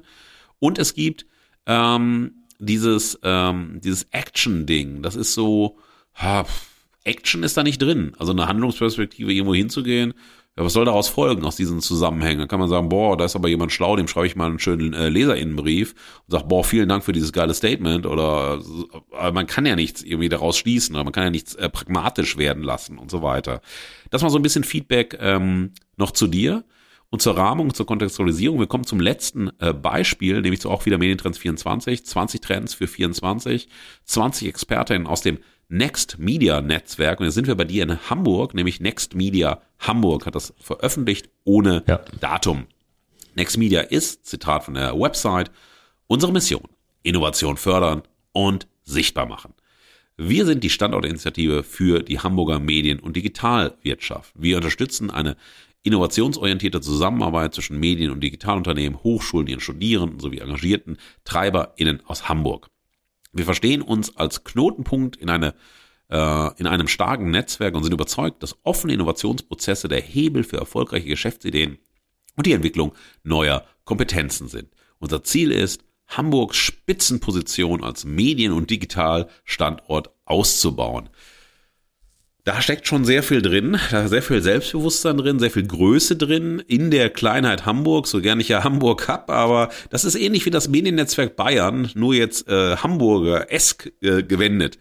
Was wir hier vor uns haben, ist ein ganz kurzer Anteaser und dann gibt's 20 Stimmen, 20 Zitate und 20 Themen, die genannt werden. Ohne Kommentar, ohne Rahmen, ohne Bezug aufeinander, ohne irgendwas. Man hat äh, freundliche Gesichter in Fotos, eine knackige Zeile, also etwa KI im Journalismus, Doppelpunkt, Fakt oder Fake, ähm, Qualität von Daten, ähm, erste Produktio Produktivitätsstrategien durch Gen AI, ähm, der Tanz mit dem TikTok-Algorithmus wird genannt, Programmatic TV gewinnt an Fahrt, Creator Economy goes global, KI-Revolution im Web, Hyperpersonalisierung und Vertrauen, ähm, vereinfachter Zugang zu XR durch KI und so weiter und so weiter. Also man hat immer so dieses eine, das ist mhm. kein Statement, ist einfach so ein Begriff, so ein Thema, was umgerissen wird und dann gibt's ähm, Zitate. Bleiben wir mal bei vereinfachter Zugang äh, zu XR durch KI. Da ist es äh, Marie äh, Kilk äh, von der Deutschen Welle. Sie schreibt, KI wird den Bereichen Gaming und Extended Reality neuen Schub geben. Das Metaverse ist als Begriff passé, aber die zugrunde liegenden Technologien wie Augmented Reality und Virtual Reality werden durch die Möglichkeiten neuer KI-Fähigkeiten gerade um Weiten erschwinglicher. KI kann schon jetzt auf Basis der Text 3D-Modelle erstellen oder Charaktere in Spielwelten dynamischer machen. Die Medienunternehmen in Deutschland schenken virtuellen Welten bislang aber noch zu wenig Aufmerksamkeit. Dabei sind dort schon jetzt viele Nutzende anzutreffen, vor allem junge, also auch die Nachrichtenkonsumentinnen von morgen. Wenn KI die Entwicklung von Extended Reality Produkten einfacher und zugänglicher macht, hoffe ich, dass auch Medienunternehmen mitziehen, die nicht nur auf reine Unterhaltung aus sind. Zitat Ende. Ich werde euch nur noch ein zweites Zitat bringen, damit ihr sozusagen einfach mal seht, wie der Sound ist, wie die Haltung hierzu ist und so weiter. KI haben wir jetzt schon ganz äh, genannt. Nehmen wir doch mal Creator Economy Goes Global nochmal. Und das ist ein Zitat von Roland Eisenbrand von OMR. Die Creator Economy wird 2024 ihre endgültige Globalisierung erleben, denn die Erstellung von Content in vielen verschiedenen Sprachen wird durch KI-Tools leichter und günstiger. Mit äh, Hagen können Kurator, äh, Creatorin, äh, Creator, Creators, die Band aus äh, Dingens. Ich setze noch einmal ein, liebe Fugis. Also mit Hagen können äh, äh, Creatorinnen beispielsweise ihre Videos automatisiert synchronisieren. Star-YouTuber Mr. Beast könnte dann in seinen Videos lippensynchron und äh, mit synthetisierter Originalstimme, Chinesisch, Arabisch oder Deutsch sprechen. Bislang lässt er seine Videos noch von Menschen synchronisieren. Die großen digitalen Plattformen werden solche Tools integrieren. YouTube, äh, YouTube führt bereits einen entsprechenden Test durch. Content CreatorInnen können dann viel leichter ein globales Publikum erreichen. Gleichzeitig wird der Wettbewerb um Aufmerksamkeit noch viel härter werden. Denn wenn ein Mr. Best künftig auch deutsche Videos veröffentlicht, bleibt weniger Watchtime für deutsche Kanäle übrig. Zitat Ende. Also ihr seht, kluge Menschen äh, werden hier zusammengefasst, also 20 Stimmen werden zusammengetragen, 20 Expertinnen mhm. aus wirklich sehr unterschiedlichen Bereichen. Das muss man auch dazu sagen. Das ist also die größte Breite an Expertinnen von den vier Beispielen, die wir genannt haben. Das ist jetzt sozusagen ähm, was wir dann sagen, okay, das ist ein cooles Zitat, aber das ist ein Kick-off, um irgendwie weiter einen Deep Dive zu bekommen. Das ja. Ankündigen von äh, 20 Trends für die Content- und äh, Tech-Branche 2024, die hier angekündigt wird von Next Media Hamburg, ja, das ist jetzt die Frage. Also was, also klar, es werden Themen benannt, das sind dann die Trends, okay, aber ähm, das bleibt dann halt bei der Themennennung ein bisschen der Umreißung der Expertinnen. Auch das ist jetzt nicht eine Toolbox, mit der man irgendwie ansetzen könnte, sondern das ist wirklich so ein bisschen was für ein Mindset, okay, äh, 20 Menschen sagen, das sind 20 Themen, das müsste man wiederum abgleichen mit dem, was sagen, also mit dem, was du jetzt vorgestellt hast, mit mhm. anderen Prognosen und so weiter. Also es ist eine Sammlung an, ja, kulturdiagnostischem Material, wenn du so willst. Was wir hier haben, ist ähm, und das ist äh, ganz auch interessant. Wir haben wieder Vorhersage als Ziel, Überblick, Legitimation, Wissen, Souveränität. Auch hier muss bei Wissen wieder herausgestellt werden, die Zukunft der relevantesten Technologien. Das ist eines der Gütemerkmale von diesen Trendbeobachtungen. Es sind die effektivsten, die wichtigsten, die relevantesten. Und diese, äh, der Superlativ, ja, das ist ja. immer, also das Max ist von dem, was geht, wird verbunden mit Normativität, muss, soll und so weiter. Ähm, das ist ein ganz, ganz wichtiges Thema. Das verbindet alle mhm. miteinander, wenn du das so siehst. Was hier auch nicht gemacht wird, ist eine Vorschrift zu geben. Also Vorschriften werden hier nicht gegeben, es werden Einschätzungen gegeben und niemand verbreitet hier Angst. In irgendeiner ja. Form. Bei den anderen drei war immer so eine Angstrhetorik mit dabei. Es werden Einschätzungen gegeben, die sehr pragmatisch, sehr nüchtern, sehr, sagen wir mal, sachorientiert sind.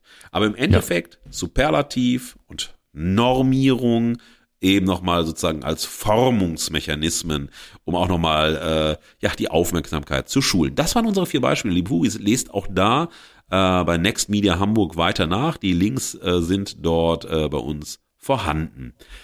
Ihr wartet drauf, ähm, auf unsere süß-saure Verehrung, auf unsere süß-saure Verachtung. Und Marc hätte heute die Verehrung gemacht in der normalen Fugengold-Welt, aber wir stehen ja auf dem Kopf.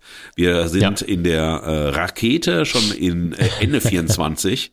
äh, wir kommen nachher wieder zurück in die Gegenwart, aber im Moment sind wir noch Ende 24, Dezember 24. Wir können euch sagen, same, same, but not different. Äh, also lasst uns mal in die Verehrung und Verachtung hineingehen.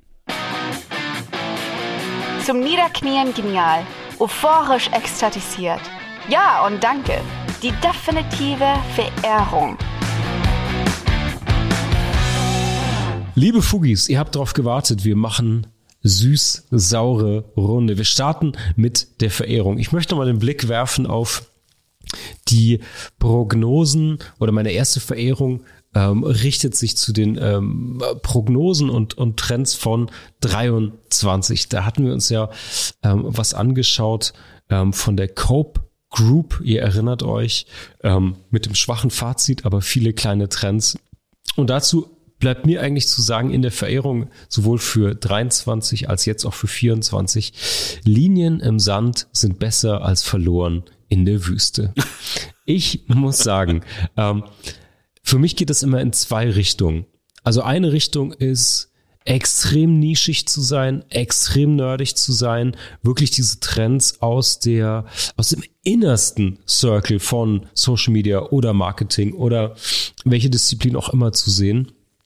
Ähm, und dann natürlich auch nur für eine bestimmte Zielgruppe eine Relevanz zu haben. Weil wenn du die, die Trends so aus der Nische ziehst, dann redest du über Early Adopter, dann redest du natürlich über etwas, was vielleicht gerade erstmal äh, mit dem C im Wasser ist oder so. Das ist dann für ein bestimmtes Publikum, für eine bestimmte eigene Zielgruppe von Early Adoptern, von Leuten, die sehr früh damit einsteigen wollen, da vielleicht ihr, ja, ähm, ihre, ihre, ihre Fußabdrücke hinterlassen wollen, relevant, aber bestimmt nicht für die breite Masse, sage ich mal. Was ja sowieso, glaube ich, auf einer, auf einer Meta-Ebene sowieso die ganz große Frage ist, wer ist denn, wir haben vorhin über Zielgruppen, über Personas oder Communities gedacht äh, und gesprochen, wer ist denn überhaupt Adressat oder Empfänger dieser Trend Themen, frage ich mich die ganze Zeit. Wahrscheinlich du und ich. Und ja, wir sind die einzigen, ja. Me Medienbubble, die sich irgendwie daran hochjazzt. Ja. Naja, egal. Also genau, du bist entweder sehr nischig oder wenn du es zugänglicher machen möchtest, ist, ist man manchmal auch so allgemein,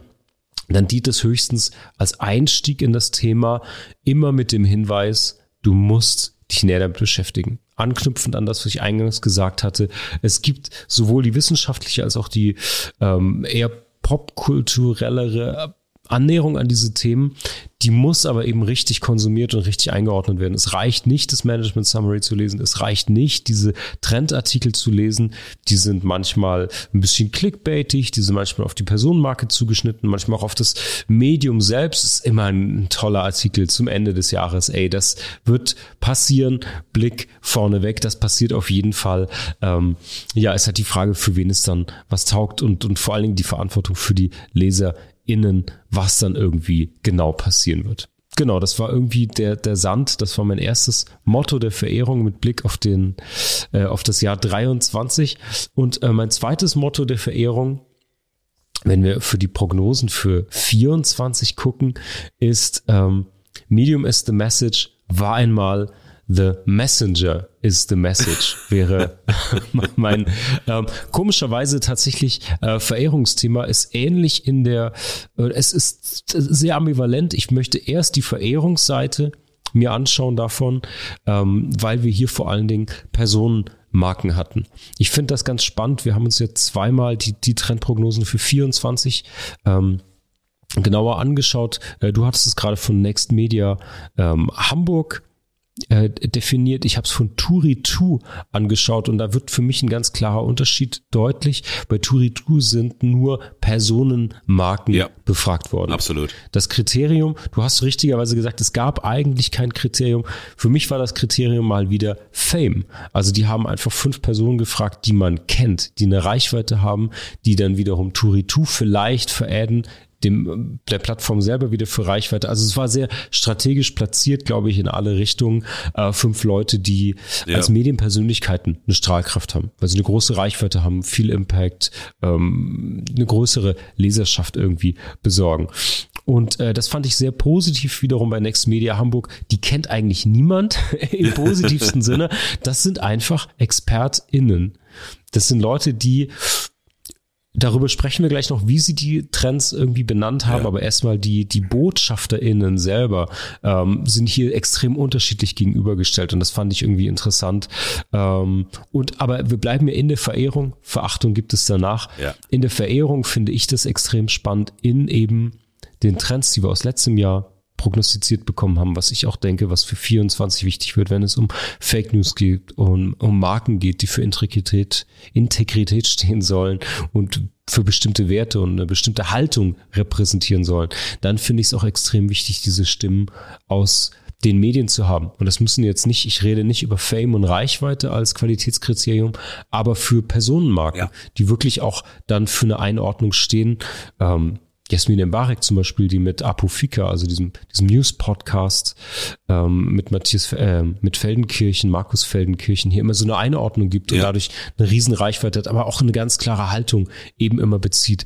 Ähm, das kann manche Aussagen relativieren natürlich, die sie treffen, im Sinne von, was ist die Agenda, die eigenen Medienkanäle und wo liegt dann natürlich auch aus ihrer Perspektive die eigene Wichtigkeit.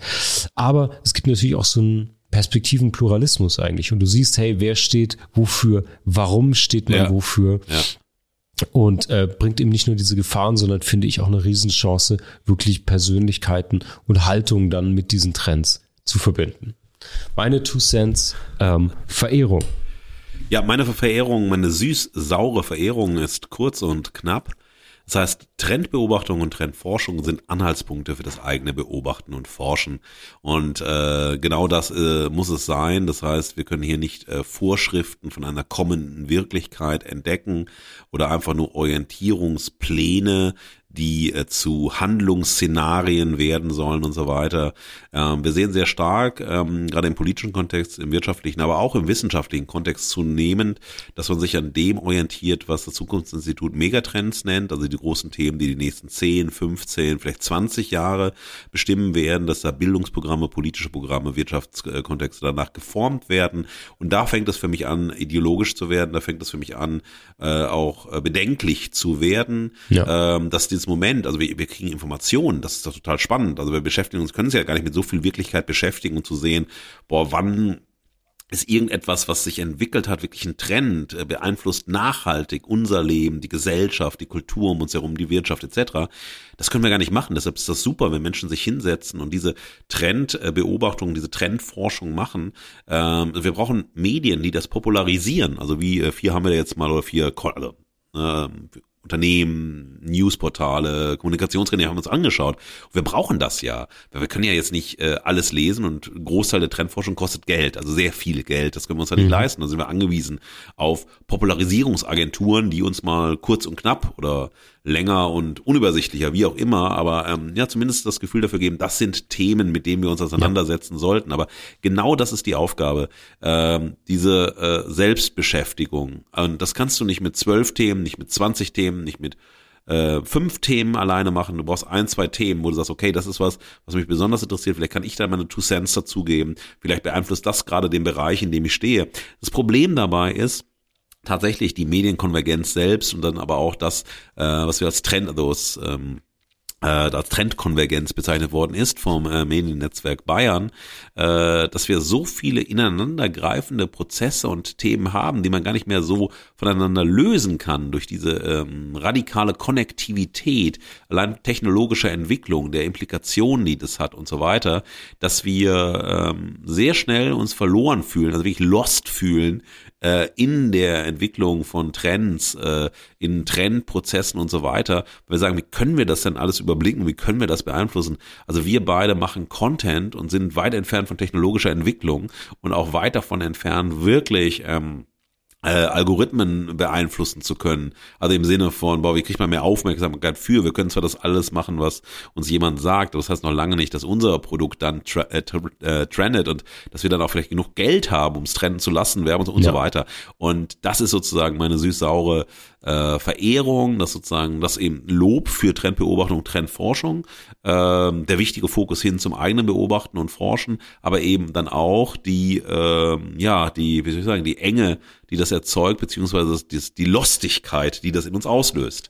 Marc, ja. ja. Äh, lass, lass uns auf die dunkle Seite gehen und die dunkle Seite zählt den Countdown runter, liebe Fugis, weil ich bin verabredet. Wir sind viel zu lange im Podcast und wir müssen das jetzt, das Dingen jetzt an die Wand spielen äh, ja, und äh, wir machen das kurz und knackig. Auf in die Verachtung. Ein Maul voller Spucke in das Gesicht des Abgrunds. Schau doppelt hin, damit der Abgrund nicht zurückspuckt. Die definitive Verachtung. Ich habe zwei Verachtungsmotti mitgebracht. Ich mache schnell. Ich möchte mit dem ersten anknüpfen an meine äh, letzte ähm, Verehrung für The Messenger is the Message und nicht mehr Media, mhm, nämlich die die salty Seite davon. Und meine Verachtungsmotto eins heißt Trendprognosen Vielmann. Durch wessen Brille willst du schauen? Ähm, ich finde, die Statements, die wir gelesen haben, sind so unfucking fassbar gefärbt von den StatementgeberInnen. Das ist ihre Einschätzung und wirklich manchmal nicht mal auf einem Meta-Level, nicht mal irgendwie versteckt, sondern definitiv ihre Agenda, ihre Hoffnung, ihre Wünsche, ähm, ihr Agenda-Setting auch an die Medienöffentlichkeit, die sie damit erreichen, an das Fachpublikum, an die, an die Presse.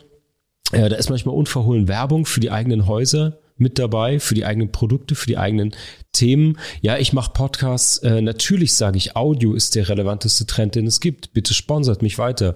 Äh, natürlich ist KI wichtig. Wir machen in unserem ähm, Haus dazu schon Fortbildung vom Azubi bis zum Chef. Also wahnsinnig ähm, nicht mal besonders geadelt durch eine besonders intellektuell stimulierende Verklausulierung oder irgendwie einen smarten Weg, solche Themen zu platzieren, sondern relativ platt so, ja, ich habe einen Podcast, ich glaube, Audio ist richtig geil. ja. Okay, alles klar. Yes. Ähm, naja, und von den beiden, die wir gesehen haben, fand ich, wie gesagt, fand ich äh, nicht nur aus ähm, aus Hamburg Love, ganz im Gegenteil, äh, mit kritischem Blick auch auf die Szene hier. Aber ich fand äh, Next Media deutlich interessanter.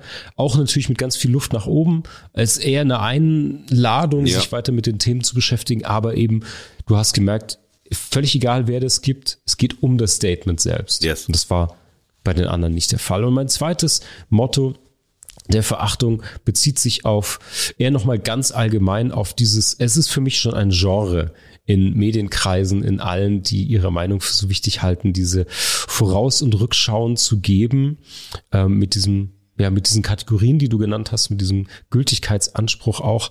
Und zwar mein Motto 2 heißt Nostradamus Newsfeed. Ähm, was mir komplett fehlt bei den meisten ist Zahlen, Fakten, zumindest irgendeine Art von Herleitung von diesen Trendbeobachtungen.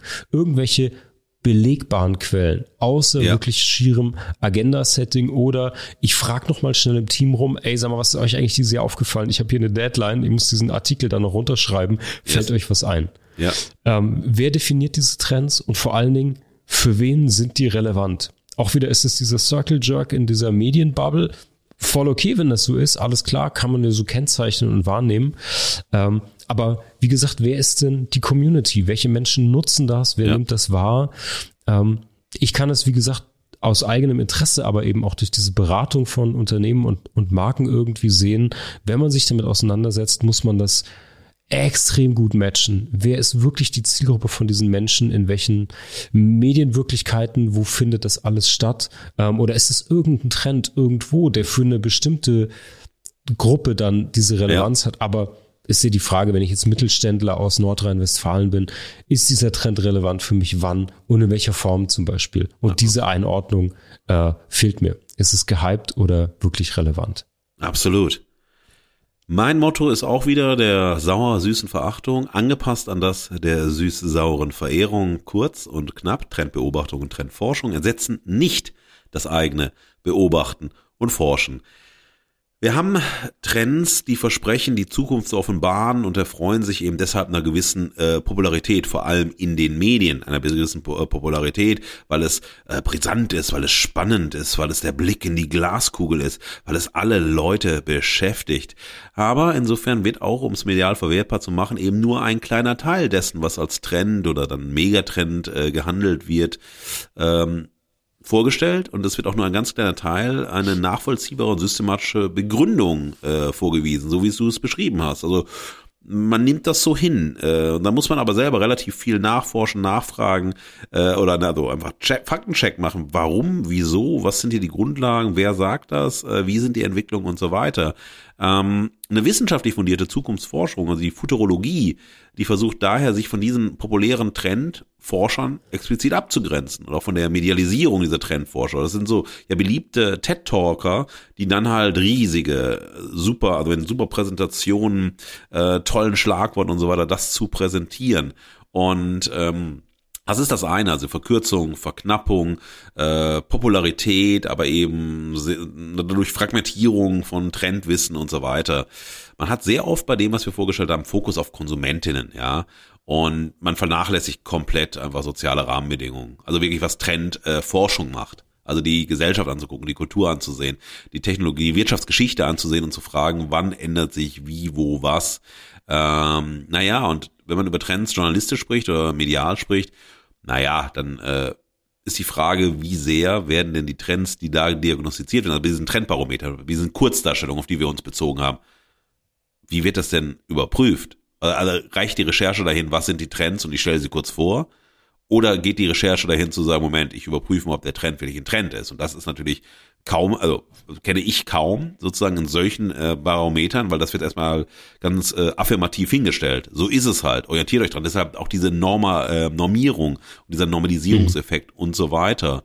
Ähm, naja, und man hat dann einzelne Beobachtungen, die man sehr schnell auch zu äh, Verallgemeinerungen treibt. Also aus dem Einzelnen das Allgemeine herzuleiten. Und das ist natürlich ein großes, großes Problem. Eigendynamik von Trends werden nicht erfasst. Auch dabei, das muss man einfach so sehen. Also bei diesen ähm, ne, Darstellungen, die wir hier haben, aber auch bei vielen so schnell verfassten äh, Trendbeobachtungen. Ja, das finden wir allem im Modemarkt, dass wir also im Modetrends und so weiter auf diesem Markt, das ist oft sehr beliebig, das ist sehr ja, wird nicht plausibilisiert und so weiter. Mhm. Insofern ist das, was wir hier präsentiert haben, immer nur, deshalb auch bei der Verachtung, so wie bei der Verehrung, der Kick-off zum eigenen Beobachten, zum eigenen Forschen und nicht einfach die Übernahme so Copy-Paste-mäßig. Jetzt habe ich da was, jetzt habe ich einen catchy Satz, jetzt habe ich, oh, das ist mhm. vermeintlich weiß ich, wie die Welt sich dreht und dann verlasse ich mich da drauf und wenn ich mich verlasse, bin ich ja oft verlassen. Das kennt ihr alle liebe Fugis. Und damit ihr euch nicht verlassen will, das ist jetzt schon fünf Minuten über die Zeit, liebe Fugis. Ich bin in 25 Minuten an einem Ort in Berlin verabredet, der eine 25 bis 30-minütige Fahrt erfordert. Von daher sind die ersten zwei Drinks auf meine Kappe. Ich kann noch nicht mal Bescheid sagen, weil mein Handy hier nicht liegt. Marc, wir müssen zur Haltung kommen. Jetzt. Die Stimme der Verehrung und der Verachtung ist die Gegenwart. Und ohne Haltung fallen wir aus der Gegenwart. So, liebe Fugis, wir rauschen durch die Gegensatzpaare wie Markus gleich im Taxi durch Berlin. Unser erstes Gegensatzpaar Prognose und Position. Ja, wenn sich das immer so leicht unterscheiden ließe. Äh, wir haben ganz, ganz viele persönliche Karriere- und Medienhäuser, Positionen, die hier vertreten werden und als Prognosen verkauft werden. Die echten Prognosen gibt's immer noch da, wo wissenschaftliche oder zumindest andere Forschung dahinter steckt, qualitativ, quantitativ. Haltet euch bei Trends bitte an die, wenn ihr wirklich was erfahren wollt. Der Rest ist Mediengossip, vielleicht aber auch unterhaltsam, aber nicht hilfreich. Identifikation und Intention. Ja, Trends müssen identifiziert und benannt werden, damit sie äh, als Trends sichtbar werden. Für uns ist wichtig gewesen zu fragen, welche äh, Intention steckt äh, hinter den Identifikationen, also hinter den Trends, die benannt werden und vor allem aber, das war unser eigentliches Thema, welche Intention steckt hinter den Popularisierern dieser Trendbeobachtungen, also Unternehmensinteressen, die wir genannt haben, äh, journalistische Interessen, Marken, Personenmarkeninteressen und so weiter. Äh, wenn ihr euch mit Trends und Trendforschung beschäftigt, geht immer daran, welche Intention haben die Identifikation und die IdentifikatorInnen. Ja. Beobachtung und Bewegung ist das nächste Gegensatzpaar. Die beiden stehen in einem spannenden Verhältnis, finde ich, wenn es um diese Trendforschung geht. Du hast natürlich Menschen, die das alles sehr, sehr genau beobachten, ähm, muss man wahrscheinlich als Unternehmerin oder jemand, der sich mit Medien beschäftigen will und da zugange ist, auch tun. Und da gibt es aber diejenigen, die etwas bewegen oder sich zumindest in eine Richtung bewegen. Und das sind oft nicht die gleichen. Das ist vor allen Dingen in der, in dem Verstehen dieser Trends und dieser Überführung in die Handlungs- Aufforderung finde ich ein extremer Schlüssel. Du kannst natürlich das Ganze im Blick halten, beobachten, vielleicht auch einordnen, aber es ist die Frage, welche Haltung ihr gegenüber diesen Trends auch selber einnehmen wollt. Könnt ihr euch in diese Richtung bewegen? Wollt ihr vielleicht sogar an der Spitze dabei sein, das mitbewegen? Dann ist es sowieso zu spät, wenn jemand am Ende des Jahres nochmal die Trends voraussagt, da solltet ihr schon dabei sein. Deswegen spannend, sich auch zu überlegen, wer beobachtet hier was, verortet das und ähm, wollt ihr euch in diese Richtung bewegen? Müsst ihr das denn überhaupt? Wandel und Wissen. Wissen ist immer im Wandel, das ist banal, das ist ein Kalenderspruch. Äh, wichtig ist zu sehen, was lernen wir aus gesellschaftlichem Wandel äh, und wie können wir aus dem Lernen mit Blick auf den gesellschaftlichen Wandel ein Wissen äh, schaffen, das jetzt nicht immer total neu sein muss, immer das nächste große Ding, der nächste Hype, sondern wie kriegen wir ein gebildetes Wissen, das uns hilft, die vor uns liegende Zukunft, ob die nun kurz ist oder längerfristig oder mittelfristig ist, gestaltbar zu machen, händelbar zu machen und nicht der Zukunft ohnmächtig entgegenzustehen.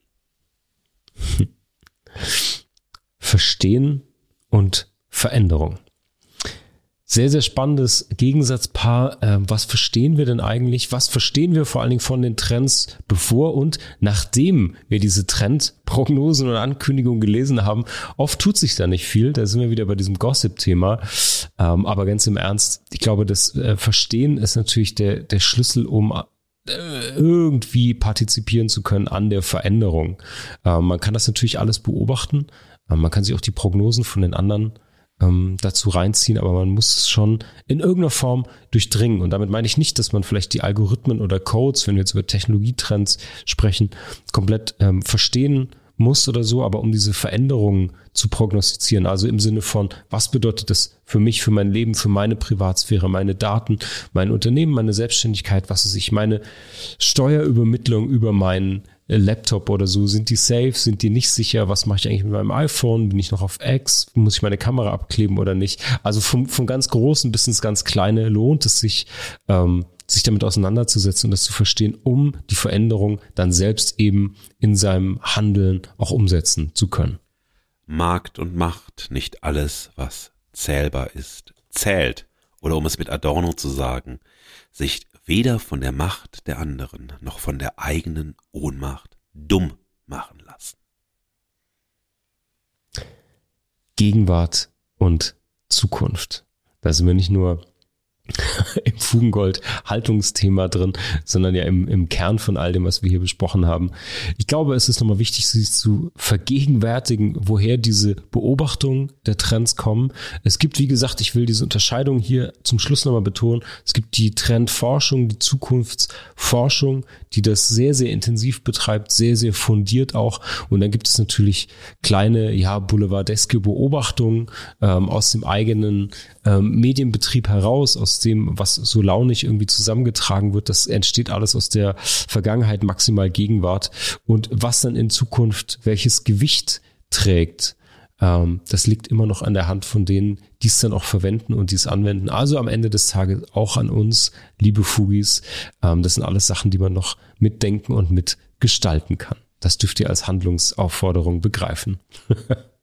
Marc, mein Lieber, welche Haltung brauchen wir? um ausgehend von der Beobachtung gesellschaftlicher Veränderungen über die Zukunft der Gesellschaft mitzuentscheiden.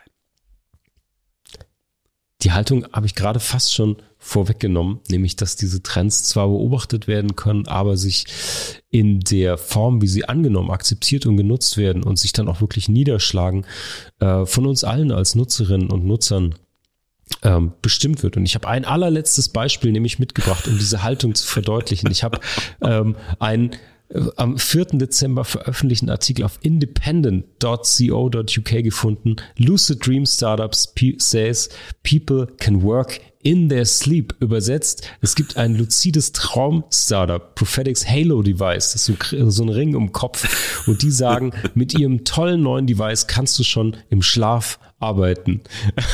Das wäre auch ein goldenes Pfui. Das ist äh, mein Zukunftsprognose-Pfui. Genau. Ja.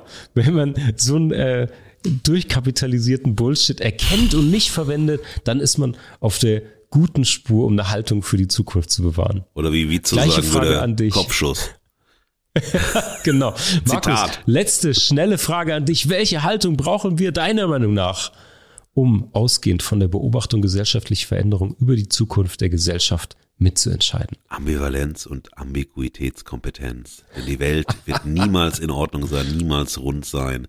Wir hängen äh, in der Welt und müssen eben sehen, dass wir uns durchhangeln Halleluja. Abend. Liebe Fugis, ich sag Tschüss, ich fahre zum Dackel nach Neukölln. Äh, ich äh, ja, äh, mach mich jetzt hier weg, ne? Und äh, habt eine schöne Zeit, passt auf euch auf. Ich kann nur sagen, ich bin nächste Woche wieder mit Marc da. Aber jetzt, tschüss. Liebe Fugis, alle Folgen auf fugengold.de. Wir hören uns nächste Woche wieder. Bleibt golden. Danke fürs Zuhören. Das war Fugengold für diese Woche. Mehr Haltung zur Gegenwart findet ihr auf fugengold.de und überall, wo es Podcasts gibt. Schenkt uns eure Verehrung und gebt uns eure Verachtung. Jetzt Fugengold abonnieren und keine Folge mehr verpassen. Fugengold wird produziert vom Sweet Spot Studio. Redaktion und Moderation Markus S. Kleiner und Marc T. Süß. Sprecherin Sam Stokes.